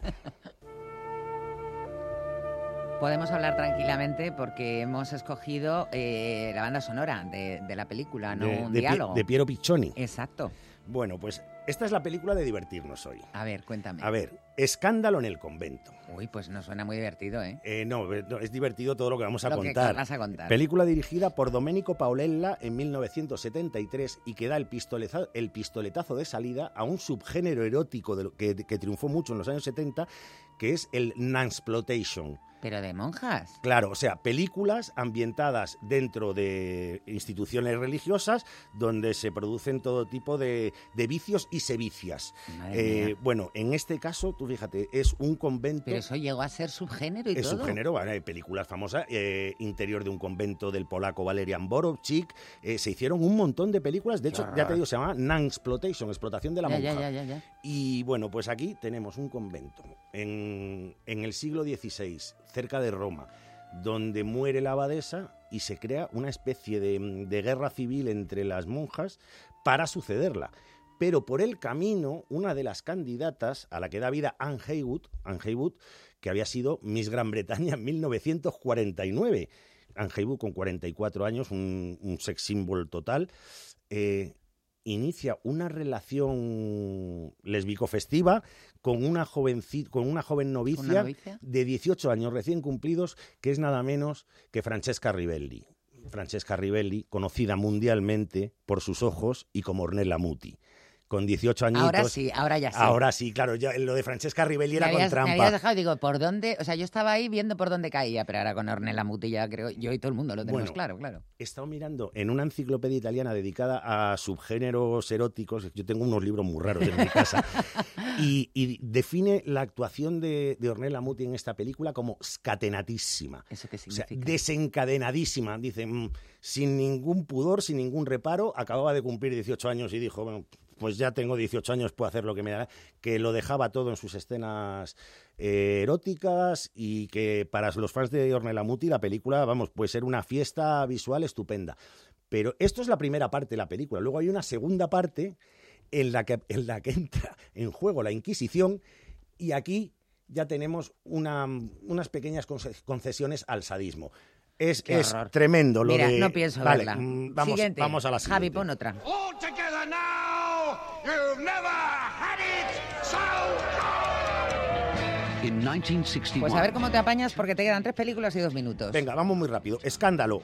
Ópera prima del director Michael Keaton Jones eh, del año 1989. Michael Keaton Jones, que le conocemos por Rob Roy el Rebelde, por ejemplo. Bueno, es una recreación del famoso caso Profumo que pasó en Gran Bretaña a principios de los años 60, cuando el ministro de, la guerra, en plena Guerra Fría, el tal Profumo, se lía con una modelo, Chris- Christine Keller, que además tenía conexiones con la embajada soviética. Y es un caso famosísimo de espionaje. Eh, lo mejor de la película, el reparto, con, con Ian McKellen haciendo de Profumo, eh, Gandalf del Señor de los Anillos, con John Hart haciendo vida- eh, dando vida al osteópata, que era el mentor de Kristen Keller, y luego con Joan Wally Kilmer, porque estaba casada con Val Kilmer por aquella época, como Christine Profumo en el momento de máximo esplendor de su carrera como sex symbol. Vamos con la siguiente. You got a real naked woman there, okay? A beautiful girl. Thank you, Mr. Flynn. Just shoot her. Pues ya te lo han dicho. Thank you, Mr. Flank, porque significa, o sea, porque se refiere, perdón, a Larry Flank. Larry Flynn, El escándalo de Larry Flynn, película del 96, dirigida por el gran Milos Forman, Amadeus, Alguien voló sobre el nido del cuco, que fue, mm, yo creo que es el- el papel más recordado de la carrera de Woody Harrelson, que Ujú. fue nominado por primera vez al Oscar por esta película, pero no lo ganó porque se lo llevó Geoffrey Rush por, por Shine. Y es el de la revista Hasler. y cuenta la historia de Larry Flynn, fundador de la revista Hasler y de los de, y de los clubes de striptease y que además eh, tuvo una batalla contra el Estado contra Estados Unidos y consiguió que se aplicara la primera enmienda que permitía la libertad de expresión aunque fuera ofensiva para los demás, que acabó en una silla de ruedas detrás de un atentado. Y luego tenemos como partener femenina a la mujer de, de Kurt Cobain que hacía mm, sus pinitos en el, en el cine y que se me ha olvidado el nombre de la mujer de Kurt Cobain. Tampoco creo que la, era- la- la cantante Sí, sí, sí, quién es. A mí esta que era la mujer de Kurt viene. Cobain. O, eh, em, la película es un recital de, de Woody Harrelson. Ah, has everyone met our new art teacher, Sheba Hart? The first day of a new term. And they flocked. A ver, ¿y? Esta, esta es eh, Courtney Love, efectivamente. Es que mm, como actriz no me acuerdo de ella, como música no me interesa. Eh, Que te queda una y, y ya estás fuera esta, de tiempo. esta última es Diario de un escándalo, Richard Eyre, 2006. Mm, repartazo, eh, Judy Dent, Judy Dench y Kate Blanchett, una profesora ya madurita, con Judy Dench, eh, se enamora de su compañera Kate Blanchett, eh, se entera que tiene un lío con, con un alumno y le amenaza con hundirle la vida. Es una película brit- muy british, muy de actores y que, que tuvo unas críticas fantásticas A en mí la me gustó mucho, yo la vi Es me gustó. muy buena. Pues recomendación de Alberto Lucchini para terminar estas pelis de escándalo. ¿Te has pasado? Eh, En fin, pero bueno, como has llegado pronto y todo, te lo tengo que perdonar. A ti te perdono todo, Alberto Lucchini, que te quiero mucho. Muchas gracias. Hasta la semana que viene.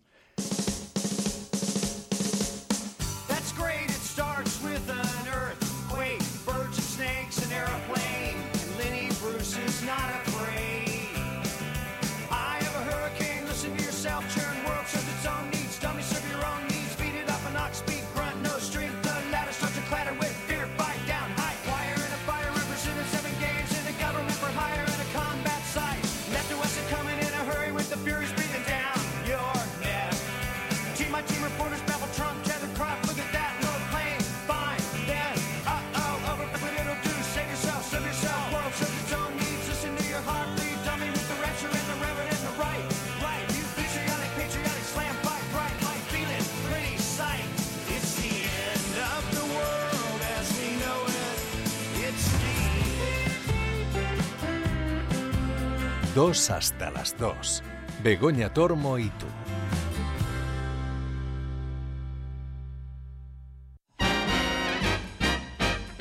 Hoy es el día. Un programa en el que encontrarás temas serios y otros no tanto. Asuntos importantes y cosas quizás intrascendentes. Curiosidades que tal vez no conozcas y cuestiones que te interesa saber. Hoy es el día con Javier Algarra.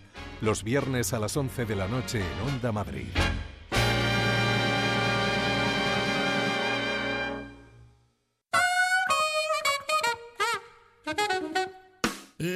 ¿Qué pasa, audiencia? Soy Mariano Mariano y quería comentaros que de lunes a viernes a las 12 de la noche podréis escuchar Mentes Peligrosas, aquí en Onda Madrid.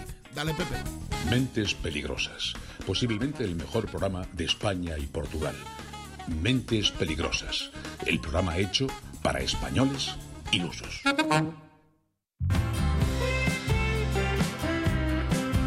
Dos hasta las dos en Onda Madrid.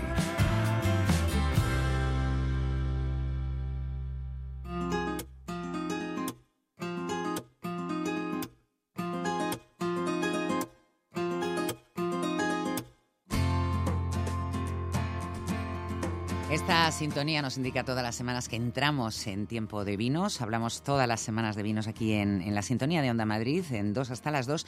Pero muchas veces eh, hablamos de grandes vinos, pero nos olvidamos que detrás de esos grandes vinos siempre tiene que haber grandes personas, grandes personas que crean un proyecto, que, que creen en ese, en ese proyecto y que lo sacan adelante en un país como España en donde no es fácil. Y hoy tenemos la suerte de contar con, con un personaje, y lo digo con el más eh, cariño, con el mayor cariño del mundo, porque personaje eh, es que excede ya a la persona, que es Carlos Moro, que es fundador y presidente de las bodegas Matarromera. Muy buenos días, don Carlos Moro. Pues muy buenos días, Begoña, y todos los oyentes. Un placer. Estar Encantadísimos de, que hayas sacado un ratito de tiempo, pues sabemos que eres un hombre ocupado. Y, es que, eh, decía, nosotros hablamos de vinos toda la semana. Eh, tenemos la suerte de vivir en un país en donde beber vino es bastante asequible, porque tenemos grandes vinos a unos precios muy, muy, muy asequibles, o por lo menos, bueno, que nos podemos permitir. Pero eso, claro, para un bodeguero tiene que ser más complicado, porque hay muchísima competencia. Y sin embargo, Matarromera, bueno, y las, y las bodegas, las 11 bodegas que tenéis dentro, dentro de, de ese grupo eh, son muy conocidas y están en el top. Eh, ¿Eso cómo se hace? Bueno, pues eh, se hace con muchas, uh, muchas, cuidando muchos temas. En primer lugar, en primer lugar eh, partiendo de, de, la tierra y de la viña y de las uvas. Nosotros sí, efectivamente, tenemos 11 bodegas, pero eh, son pequeñas, medianas, muy cualitativas y buscando en cada lugar el, los mejores pagos, los mejores viñedos. Por ejemplo, aquí pues Matarromera, los en Valbuena de Duero, que es un sitio señero, uh -huh. o ahora cuando hemos ido a, pues a, por ejemplo, a Rías Baixas, que hablaremos, pues hemos ido a la zona que creemos mejor, a la zona de Pesqueiras, en, en el en el condado o si estamos en toda la bodega Cian de Toro, pues estamos en Valdefinjas, donde también otras bodegas de, de señores. Por tanto, primero tierra, viña y, y, luego, pues por supuesto, plantación, elección de variedades eh, perfectamente adecuadas, cultivo eh, pues muy cuidado, con muy reducido en las cantidades idóneas para producir la máxima calidad, vendimia eh, perfecta en el momento idóneo, pues bueno, con, con análisis organolépticos y físicos, elaboración cuidada, eh, y luego hacen, con eso pues se puede hacer un, un, un, buen vino o un gran vino, ¿no? Pero después hay una faceta que tú estás intentando, eh, yo creo que insinuando el, el hablar de ella, que es la de trasladarlo al mercado. Uh -huh. ¿eh? Esta es una faceta pues también complicada y difícil, ¿no? Eh, es necesario darlo a conocer. Eh, el otro día hacíamos una, una cata con un grupo de, eh, de, especialistas, de expertos, de amigos, precisamente para ponerlo en ese, en ese eh, conocimiento de primero los especialistas, los periodistas, la comunicación y después eh, que pueda llegar a las personas, ¿no? Y, y, esto pues requiere tiempo, requiere mucha dedicación, requiere mucha explicación y comprobación, ¿no? Porque en el caso del vino eh, y estos vinos de calidad estamos hablando de unos vinos que tienen que ser catados, que tienen que ser probados. Que tienen que conocerse para luego repetirse. Y, requiere también mucha regularidad en, en los vinos, porque claro, tú desde que fundas Matarromera en 1988, eh, ahí me imagino que echaste toda la carne en el asador, en esa primera, luego ya las demás, el boca a boca, el tener la referencia de Matarromera detrás, pues es una garantía también, ¿no? Cuando alguien compra un vino, porque sabes que lo haces bien en uno y dices, pues también lo hará bien en este otro, ¿no? Pero al final el, el- el cliente mm, eh, exige, yo creo también, pues esa regularidad, ¿no? En, en los vinos. Sin duda, porque eso es una atributo de la marca. O sea, una persona prueba un vino, le gusta, Matarromera, me encanta. Matarromera no ha fallado nunca. Toquemos madera, ¿eh? No ha salido. no, Hombre, yo creo que no es una cuestión de suerte. La madera se toca por si hay suerte. Yo creo que ahí hay más, muchos más, muchos más ingredientes, ¿no? Que la suerte. Entonces se ha cuidado al máximo para que no hubiese ninguna, digamos, diferenciación nada más que las mínimas de regulación de la añada, ¿no? Del año climático que puede influir un poco en un sentido o en otro, ¿no? Eh, igualmente ha sido el Mina, que es una de nuestras eh, referentes importantes, una bodega, eh, bueno, varias bodegas, porque Mina tiene la bodega de blancos, de... Sí, yo creo que sobre todo la gente lo asocia más, ¿no? Con rueda también, con... Sí, exactamente. El de Mina de Blanco de Rueda, eh, ha sido, en este momento es el mejor según Gourmet, ¿no? Eh, y el de Mina Tinto de Rivera, pues también una regularidad. Pero siempre hay que tener en cuenta que cuando inicias un proyecto nuevo, eh, partes de un libro en blanco que tienes que escribir, que tienes que ir cuidando cada uno de estos aspectos, ¿no? Que el hecho de tener Matarromera o Mina, casi, pues muy cualificadas, o Real, no te eh, asegura que el siguiente proyecto eh, ya vais a tener eh, todo eh, con la perfección o con el cuidado que tienes en las anteriores. Hay que mimarlo y hay que procurar pues hacerlo. Y luego también, eh, Begoña, yo creo que ajustarse un poco a la idiosincrasia del lugar del terreno donde estás. Nosotros ahora estamos bastante por, por Galicia, con tres bodegas, como tú sabes, San Clodio, Casar de Vide y, y, y Caída, pues eh, pues eh, yo he tenido que aprender, ¿no? Y, y también otra faceta que necesitaba antes es la de adherirse o juntarse con los buenos. Allí en Galicia, como yo pues tenía menos experiencia en variedades autóctonas de allí y en terrenos, pues lo que pues tenemos es el mejor viticultor y al equipo enológico más fantástico que hay allí, en Ribeiro. ¿eh? Entonces, eso también tenerlo cuidado, te- a- saber tener la humildad de estar aprendiendo constantemente y eh, a, a- a añadirse con la experiencia y conocimiento añadir de los expertos, los conocedores de cada sitio, ¿no? Claro, porque tú, Eh, eh, eh, ahora que decías lo de las uvas, claro, mm, variedades que están en Galicia, la trisadura, eh, la torrontés, yo qué sé, albariño es más conocida, ¿no? Pero, pero otras variedades, tú también intervienes, me imagino, claro, porque al final tu nombre está ahí detrás, eh, te dejas aconsejar, pero al final el criterio me imagino que será el tuyo. Totalmente. En ese sentido, eh, si hay un vino que no va a dar el nivel que se espera en lo que es eh, bodegas familias Matarromera, no sale al mercado o se cambia inmediatamente. Ahí sí, ahí va detrás las marcas, porque nosotros eh, nuestra estrategia no es una marca Matarromera, sino son 11 marcas Matarromera, Mina, Ciama de los Frailes, etcétera, y cada una eh, estando en el podio, en el, en el estadio más alto posible. Por tanto, no, eh, por supuesto que, que sumamos conocimiento, experiencia, cariño, dedicación de todos, pero al final tiene que haber también un contraste, un control de esa, de esa calidad, de ese tema. Y lógicamente los que tenemos más tiempo, más experiencia, pues lo vertemos ahí para que no haya nada que desentone. Eh, por eso nosotros en Galicia, nuestro Casa de Vida está fantástico, la inauguró todo hace un mes o no, en septiembre, eh, Rueda, el presidente, eh, San Claudio ya era, ya era magnífica y sigue siendo magnífica la que, la que creó José Luis Cuerda, y, y Caída, que es nuestra bodega de, de Rías Baixa, pues también eh, ha resultado un vino excelente. De Que no se te pongan celosos las otras bodegas, ¿eh? que son muchas y estos son como los hijos, Sí, que hablan mucho de los gallegos y los otros se, les pone, se ponen mohinos, porque al Así final es. es. que son siete hijos, no, bueno, perdón, once hijos en siete denominaciones de origen, en siete de... siete- bueno, más vinos ecológicos, más vinos de la tierra y más vinos sin alcohol, que son las... Sí, los las Emina, diez- ¿Emina fue el primero o...? o- Sin alcohol, sí. Sí, ¿eh? Eh, Pero eh, al principio lo, lo- lo digamos a, a la, a la bodega de Mina para que se hiciese referencia al vino, pero luego hemos ya dado el nombre de Win y la especificidad de Win a ese vino sin alcohol, que es el que, bueno, que está teniendo la verdad es que una expectativa enorme, una ahora mismo están en París mi gente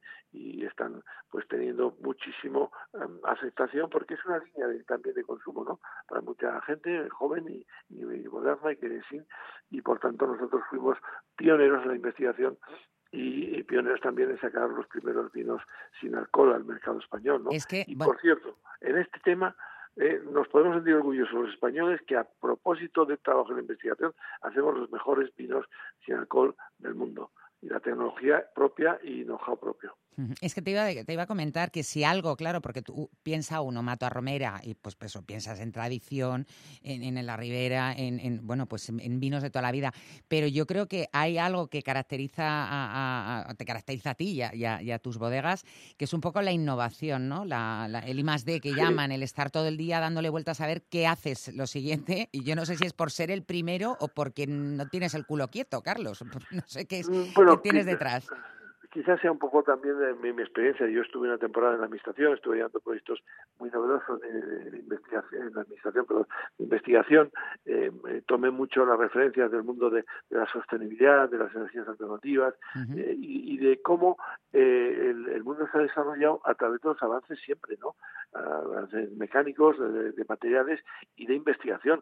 Los franceses estaban ahí en ese podio pues porque tenían a un, a un Peinot, tenían a un Pasteur, tenían a personas que avanzaron en el conocimiento de eh, pues eh, lo que es la, cada una de las facetas del vino, la fermentación, la, la maloláctica que no se conocía hasta hace pocos años. Bueno, pues nosotros nos hemos incluido en el mundo de la investigación y a conocer a profundidad materias que no las conocía nadie, que son novedosas en el mundo. O sea, a mí me cita casi todas las semanas alguna revista científica en el mundo. Bueno, eres Premio Nacional de Innovación en la categoría Trayectoria Innovadora de, de- que- que te concedió el, el Gobierno de España hace, un, hace muy poquito, en 2017 también, ¿no? Con, Y con- en este año, en este momento, Matarromera, Bodega Matarromera, es premio, otra vez más, nacional del Ministerio de Agricultura a mejor eh, empresa alimentaria innovadora. Ujú.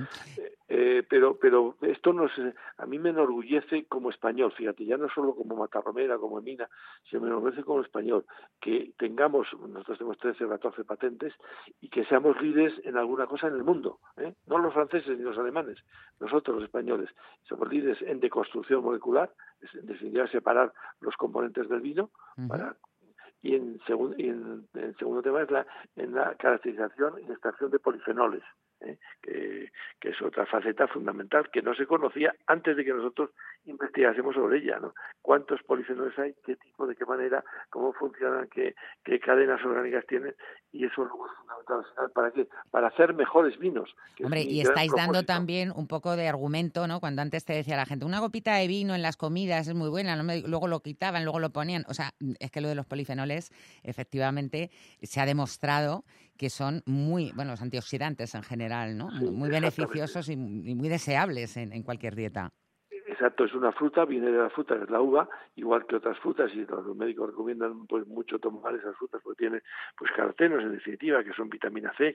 Bueno, pues estos polifenoles son mucho más potentes que la vitamina C, son antioxidantes y los tiene el vino, tanto el blanco como el tinto, más el tinto que el blanco, pero el blanco también. Y esto, pues hemos estudiado, hemos caracterizado y de hecho ahí nos ha ayudado a hacer pues, pues otras cosas, ¿no? Nos eliminó una patente que se aplica en la industria alimentaria o en eh, pues alta gastronomía y sobre, insisto, sobre todo para hacer nuestra línea eh, que es grandes vinos y trabajarles eh, con la mejor tecnología, con el mejor equipo, pero basados en la tierra, que es lo primero que he estado diciendo, ¿no? Que a veces hay enólogos de estos modernos que, bueno, se, se cifran solo en la tierra, en la viña, en la uva, que perfecto, en la crianza, ya, ya, pero luego también es muy importante el conocimiento para todo eso llevarlo a, a un producto final, pues muy Conocimientos que no dejan de ser técnicos, que, que se hacen, se aplican a cualquier, a cualquier campo realmente. Eh, Carlos, me quedan nada, unos segundos, pero te quiero preguntar, a esta hora eh, del aperitivo, yo me imagino que te estarás tomando un queso, porque esa es otra de las eh, facetas quizá menos conocidas, ¿no? Pero es apasionado de, lo- de los quesos. Recomiéndame un queso y un vino para, para esta hora del aperitivo. Bueno, de, de hecho yo hice la primera guía de quesos de gourmet, Eh, pero yo me tomaría con un vino que es el Viñacaira. Viñacaira, que acaba de ser super puntuado por James Acklin, es nuestro vino de Rías Baixas, nuestro vino, en este caso de Albariño, de la bodega Viñacaira de eh, Salvaterra Dominio, eh, vino fresco, eh, vino eh, aromático, aromas, y, y lo tomaría con un queso, pues, pues un queso aquí de pata de mulo de la Cruz del Pobre, concretamente. Mira, juntas eh, comunidades autónomas en el aperitivo, eso está muy bien. eso está muy bien. Pues Carlos Moro, ha sido sido un placer charlar contigo, se nos ha hecho muy cortito, así que otro día, si quieres, hacemos segunda parte, porque siempre tienes temas de los que hablar. Así que te agradecemos muchísimo este, este paréntesis y, nada, te dejamos que sigas disfrutando de, de tu sábado. Un abrazo. A ti, Begoña, un abrazo y todos los oyentes, un placer. Dos hasta las dos. Begoña Tormo y tú.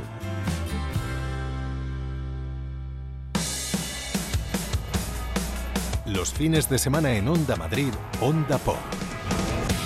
Onda Madrid con todos los éxitos del pop español, novedades discográficas y un repaso a la historia del pop en castellano con Jesús María López. Onda Pop en Onda Madrid, 101.3 y 106 FM.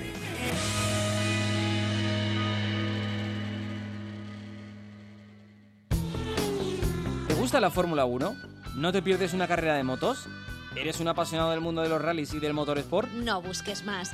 Si quieres estar informado de todo lo que pasa cada fin de semana en el mundo del motor de competición, Juanma Fernández y todo el equipo de Pole Position te esperamos cada domingo en nuestro box, de 12 de la noche a 2 de la madrugada. Aquí, en Onda Madrid.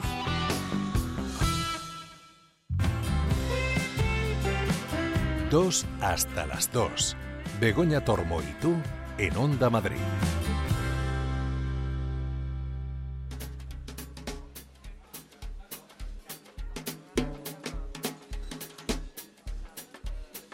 Pues como siempre terminamos el programa dándole la manita a Isabel Aires. Isabel, muy buenas. Buenas tardes. Para que nos saque de paseo. Hoy nos llevas a, a- no solo a comer, que eso estamos más acostumbrados, sino a entretenernos, ¿no? También. Bueno, nos vamos a, a cenar, sobre todo, y no vamos a cenar y a entretenernos, sí, porque, madre mía, fíjate si la semana pasada hablábamos de aperturas, eh, de, nuevos sitios que habían abierto y además que, que todos como que tenían algo especial, ¿no? Pues hacían espectáculos, hacían cositas, porque claro, al final hay tanta oferta que tienes Hay que, que hacer algo distinguirse, diferente. claro, de alguna Claro, manera, para o intentarlo. claro, y para y para que la gente te elija.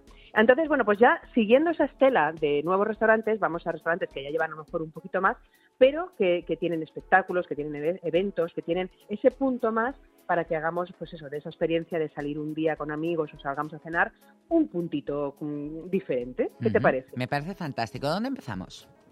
Pues mira, voy a empezar en Mamaquilla, eh, que está en la calle José Abascal. Eh, es un sitio, bueno, de gastronomía latinoamericana. Está. Joaquín Serrano, que le conocemos además de Efímero y de Inclán, y Jorge Velasco, que ha estado mucho tiempo con Ramón Freisa.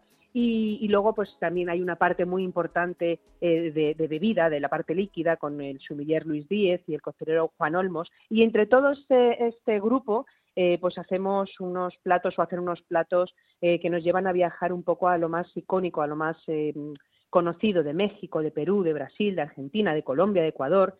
Y, y luego incluso hasta los cócteles también tienen su aquel y los, eh, los eventos también tienen esta mezcla eh, latina, eh, bueno, pues que, que caracteriza a Mamaquilla. Pues Pero de comer, eso, por eso ejemplo. es lo que te iba a decir. Que se come y que se Sí. ve, porque si me llevas al Pues mira, espectáculo quiero las dos cosas. Eso, te ¿Qué llevo al espectáculo. a Primero te voy a dar, te voy a dar de comer, pues por ejemplo, un ceviche verde de corvina Mm. o una gilda que se perdió en Machu Picchu, que está ahí una, una- un, poco, un poco fusionada, unos tacos al gobernador y luego eh, por las noches que abren el espacio La Estancia y es, pues, es una fiesta. La verdad que es una fiesta con espectáculos en directo, hay números de baile, hay DJs y lo que siempre suena es música tradicional, pues eso, de esos países del otro lado del Atlántico que nos gusta. Pues igual estamos escuchando unas mañanitas que cantaba el rey David o estamos eh, viendo pues un, un, eh, un espectáculo, pero eso con ese sabor latino. Ya te digo, sabor latino en cócteles, en comida y en música también. Y mira, nos vamos a gastar como unos 50 euros. Ah, bueno, Y Mamá con espectáculo y todo. sí, con Bien. espectáculo y todo. Está, está bien de precio. Y abre todo el día, porque además eh, sus afterworks también se están poniendo muy sonados eh, y muy de moda. Cuando la gente sale a trabajar, va allí ya a tomarse un cóctel y ya empezar la fiesta, pues eso, a las 7, a las 8, porque para eso están todo el día abiertos. Pues Mamaquilla, la verdad que no apuntado, apuntado a Mamaquilla en José Bascal. ¿Dónde me llevas ahora? Bueno, me voy al Paseo de Recoletos. Allí está Giselle, que pertenece al grupo Gunila. Y bueno, pues es, eh, es un restaurante que se ha inspirado en la, mola- en la moda y el estilo de vida de los años 90, esas fastuosas fiestas hasta la madrugada.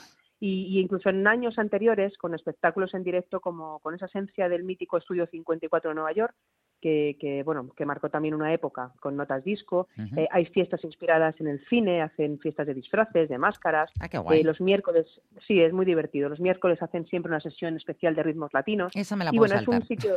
Esa te la puedes. Perfectamente. un poquito de bachata. ¿no Si los miércoles me quedo en casa, me, me- la, la otra me mola, la de los disfraces sí, pero lo de los ritmos latinos que me perdonen, pero yo no voy mucho por ahí. No vas, ¿no? Bueno, No. pues yo, yo me puedo apuntar a cualquiera porque de verdad que donde haya una buena fiesta. Bueno, igual si se come muy bien, además, a lo mejor. ¿Qué, qué, qué hay para comer? Bueno, pues es una, es una oferta gastronómica, eh, es bastante internacional, hay como gustos para todo. Pues igual te encuentras un salmón ahumado en casa con un pan hojaldrado al horno, que te encuentras una lubina menier o te encuentras una hamburguesa con un queso raclette. Por eso te digo que ves, es un poquito eh, para todos los gustos y para que todos tengan. Es una carta bastante extensa, ¿eh? te he dicho Ujú. tres platitos, pero es una carta donde hay mucho para elegir. Eh, eh, Giselle solo abre en horario de cenas y además también otros 50 euros más o menos con todo este espectáculo. A ver si te pones a beber cócteles, pues obviamente el Ya, bueno, sube, como, ya sabes como que todo, hablamos- pero que estamos claro, siempre hablamos, hablamos de, precios medios. eso vale, es, eso venga. es. Oye, y me imagino que también los fines de semana eh, eh, aumenta, ¿no? La oferta de este tipo de locales. Claro, imagínate, aunque ya te digo que en Madrid siempre encuentras de todos los días de la semana, pero por ejemplo, eh, para las noches de los viernes y los sábados podemos irnos a Bloom. Este restaurante de Salvador Bachiller en Alberto Aguilera, que sabes que es tan Sí, bonito, está ujú. entrada llena de flores, que es una decoración muy, eh, muy estilo eh, asiático colon- colonial de los años 20. Ujú. Y bueno, pues allí en Bloom eh, las cenas eh, pues tienen actuaciones, tienen bailarines, tienen música de DJ desde las 8 de la tarde hasta las 2 de la madrugada y esa carta también viajera, pues lo mismo que hablábamos de los anteriores, que es un poco pensada para compartir y para todos los gustos. Pues igual tienes unas flores de alcachofa, que tienes unos rollitos Bloom, o tienes un tikka masala de pollo, una lasaña crujiente de boletus, una hamburguesa mexicana, ¿ves? También es muy, muy internacional. Y bueno, hay que pedir un cóctel también en Bloom porque son muy, muy ricos y además muy llamativos, eh, hacen hasta 20 diferentes y sirve, lo sirven en un vaso muy original. Por ejemplo, hay uno que se llama el aguapatos, que lo sirven en uno que tiene forma de bañera. O la ventana indiscreta, que lo sirven en un objetivo de una cámara de fotos, que es como muy divertido. Sí, sí, y sí. ojo, que a partir de las 11 de la noche tienen dos por uno en cócteles. Uy, madre, a esa, además a esa hora estoy yo ya muerta. Eh, precio medio. Precio medio unos 30-35. La verdad que Bloom es basta- está bastante bien ajustado de precio. Oye, ¿y todos son actuaciones musicales? No, venga, te voy a llevar algo más. Mira, eh, el jardín de Arturo Soria, que además lo conoces que, Sí, que me encanta. gusta, que es chulo el vergel de Arturo Soria 207. Bueno, pues el próximo martes 27, bueno, y un martes al mes, el siguiente será el 21 de marzo, por si acaso ya esté bastante lleno, eh, van a ser muy moviditas y muy misteriosas. Eh, va a haber un crimen de sangre de por medio. ¿Y ya verás, eh, hacen una... Yo soy súper fan ¿eh? del True Crime, mystery. pero hombre, si Pues me toca a mí. encanta. Van a hacer un escape room tipo Cluedo. Ah, cómo mola. Van a poner o sea, van a ponerte pistas, va a haber un trama donde hay que ir averiguando eh, a través de los interrogatorios que harán los actores que están allí a resolver el crimen entre plato y plato. ¿eh? Esto es mientras se cena. Y bueno, pues está también Sherlock Holmes, que va a intentar desgranar el misterio del reloj detenido. Y el equipo de sala además nos va sirviendo la cena, va repartiendo las pistas. Y la verdad que va a ser muy Qué divertido. Ya se Sí, hizo sí. uno. sí, es muy divertido. Es un menú cerrado eh, con un picoteo, con las recetas más ricas de- del jardín, pues el bocadito eh, de atún salvaje sobre lima, el bao de de toro, unos torrendos de Soria que nos gustan, Oh, con unas patatas Que revolconas. nos gustan Sí, los sí. torrendos, Isabel Que nos gustan, que nos gustan. Sí, sí. Y luego hay además un broche dulce, sobre todo para la mesa eh, que resuelva el crimen. Hombre, está muy bien que tenga por haber- premio los que sean más listos. A mí también me mola Claro, eso. claro. Sí, ¿Qué, sí. qué Y precio que tiene y qué incluye? El pack tiene 55 euros eh, con el, el menú que te decía, dos bebidas o dos refrescos o dos cervezas o dos vinos y, y eso, 55 euros por persona con todo también el, el cluedo incluido. O sea que la verdad que es muy divertido y es yo... sí. plan cerrado todo, mola, mola también. Plan me- cerrado, sí, sí, además para un martes, que es como un día así como muy... Como tonto. Como muy random, como muy random, que dicen los jóvenes. Como muy tonto. Oye, ¿dónde me llevas ahora? Venga, que me da tiempo más. Pues mira, me voy a Serrano, me voy a Serrano 43, que está nómada, Ah, que es una encanta. Jaime. Te voy a llevar una, te voy a llevar una Jaima, ¿qué te parece? Eh, es, eh, bueno, pues nos vamos a ir al norte de África y el mundo de las mil y una noches. Es una decoración, pues eso, como muy bonito, celosías, terracota, cascadas de agua, lámparas árabes.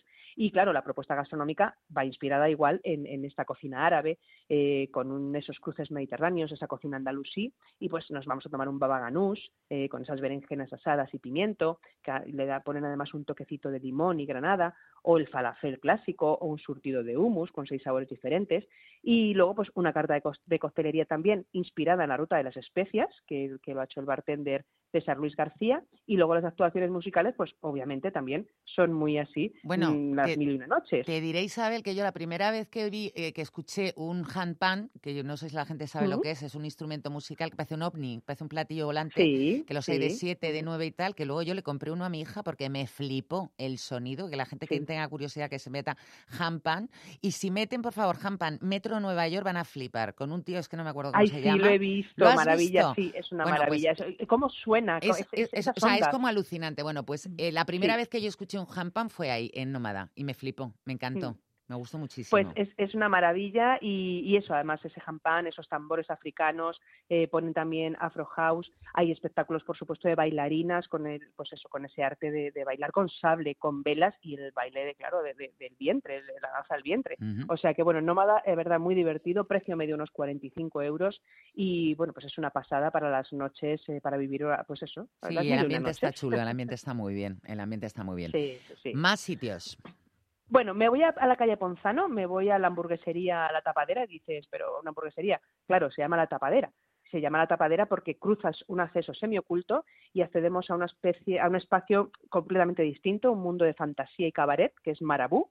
Eh, eh, bueno, pues es, eh, parece el Molin Rouge, eh, hay diferentes espectáculos para las noches de jueves, viernes y sábado. Y bueno, pues además tiene una gastronomía eh, con un producto muy rico porque es del grupo La Máquina, con lo cual, bueno, pues cuidan Sí, mucho el también el producto, producto. exacto. Claro, ellos lo ponen, además de, bueno, de los habituales de, de la máquina, por ejemplo, la ensaladilla, o tienen, por ejemplo, un sándwich de cachopo de solomillo y aguacate muy divertido, o tienen unos chipironcitos a la plancha al ajillo, o sea que como ves es comida pues muy reconocible, de calidad como ellos quieren, y fíjate, con un precio medio de unos 40 euros Uh. con este cabaret y esta fantasía. Pues o por sea lo que estabas contando y tal, me parecía que iba a ser más caro, o sea que no está mal. no, no, no, la verdad que la, la carta está muy, muy bien y, bueno, incluso tiene también una hamburguesa porque piensa que hemos accedido por una hamburguesería que, que además es como curioso, ¿no? El, el llegar allí. O sea que, Sí, bueno, ese rollo ahí también- como clandestino. Oye, me Eso queda es. nada, tienes un par de minutos, un minuto y pico, eh, ¿a quién se lo vas a dedicar? Pues mira, se lo voy a dedicar al último, pero no menos importante, y, y- y te digo por qué, porque voy al Corral de la Morería, que es uno de los tablaos flamencos más antiguos e Y el de la único ciudad, con estrella mundo. Michelin, ¿no? Sí, y el único con estrella Michelin y el más importante del mundo que lo dijo hasta el New York Times, que no es que lo diga al aire, es que también. Bueno, cada noche hay espectáculos en directo, hay eh, pues va habiendo diferentes eh, flamenco, guitarra, tal. Podemos cenar mientras vemos el espectáculo o también lo que decías, hacer la experiencia redonda en el restaurante gastronómico con estrella Michelin que lo dirige David García. Hay cinco menús en el gastronómico, eh, Soleá a 49 euros, eh, la Alegría es a, 60, a 70, bueno, eso no, en el- no, eso en, 66. el, en los menús esos son del, del, del tablao. Del tablao. Sí. No, porque luego tienes degustación a 80, el taranto a 60 a 59, bulería a 65. Bueno, hay varias eh, para elegir. Luego el- el- la actuación flamenca cuesta 47,95, Ujú. que se añade a, a- a lo que bueno a, la- a lo que quieras cenar. Y bueno, pues te tomas cosas muy ricas, un, car- un carpacho de vieiras con tartar de tomate, dátiles y ajo blanco, unos hongos salteados con jugo de cebolla roja, asada y emulsión de cebollino. Y, y bueno, pues la verdad que el corral de la Y ya, y es ya un párate. Isabel, porque primero me- se me está cayendo la baba, ya es la hora, me voy a ir a comer algo ya corriendo. y ya porque- estás cansada de tanta, estás cansada de tanta actuación. No, ya. no, no, no estoy cansada. Lo que estoy es ya que, que, que me subo por las paredes de comer algo. Y como termina ya el programa, es lo que voy a hacer ahora. Muy bien, muy bien. Que Pues muchísimas, muchísimas, muchísimas gracias, como siempre, Isabel, por poner esa guinda al programa eh, con tantas pistas. Hasta la semana que viene. Buen fin de semana. Igual. Y a ti también te deseo el mejor fin de semana del mundo y que vuelvas aquí el próximo sábado si te apetece más, porque a las 12 estaremos. Buen fin de semana, Javier López también. Eh, espero que esté con nosotros porque la verdad es que lo hace muy fácil todo. Y, y pues eso, que nos volvemos a encontrar aquí en Onda Madrid.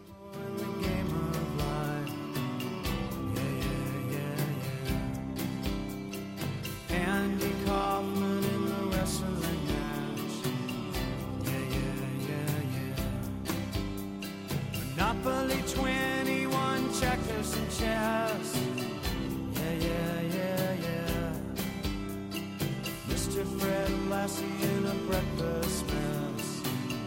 Yeah, yeah, yeah, yeah. Let's play Twister, let's play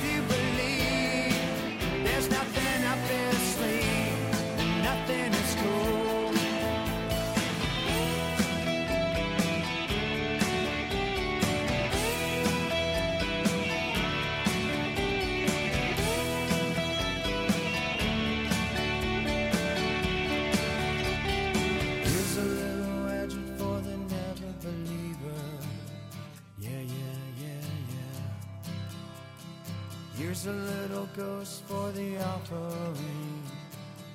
Yeah, yeah, yeah, yeah. Here's a truck stop instead of St.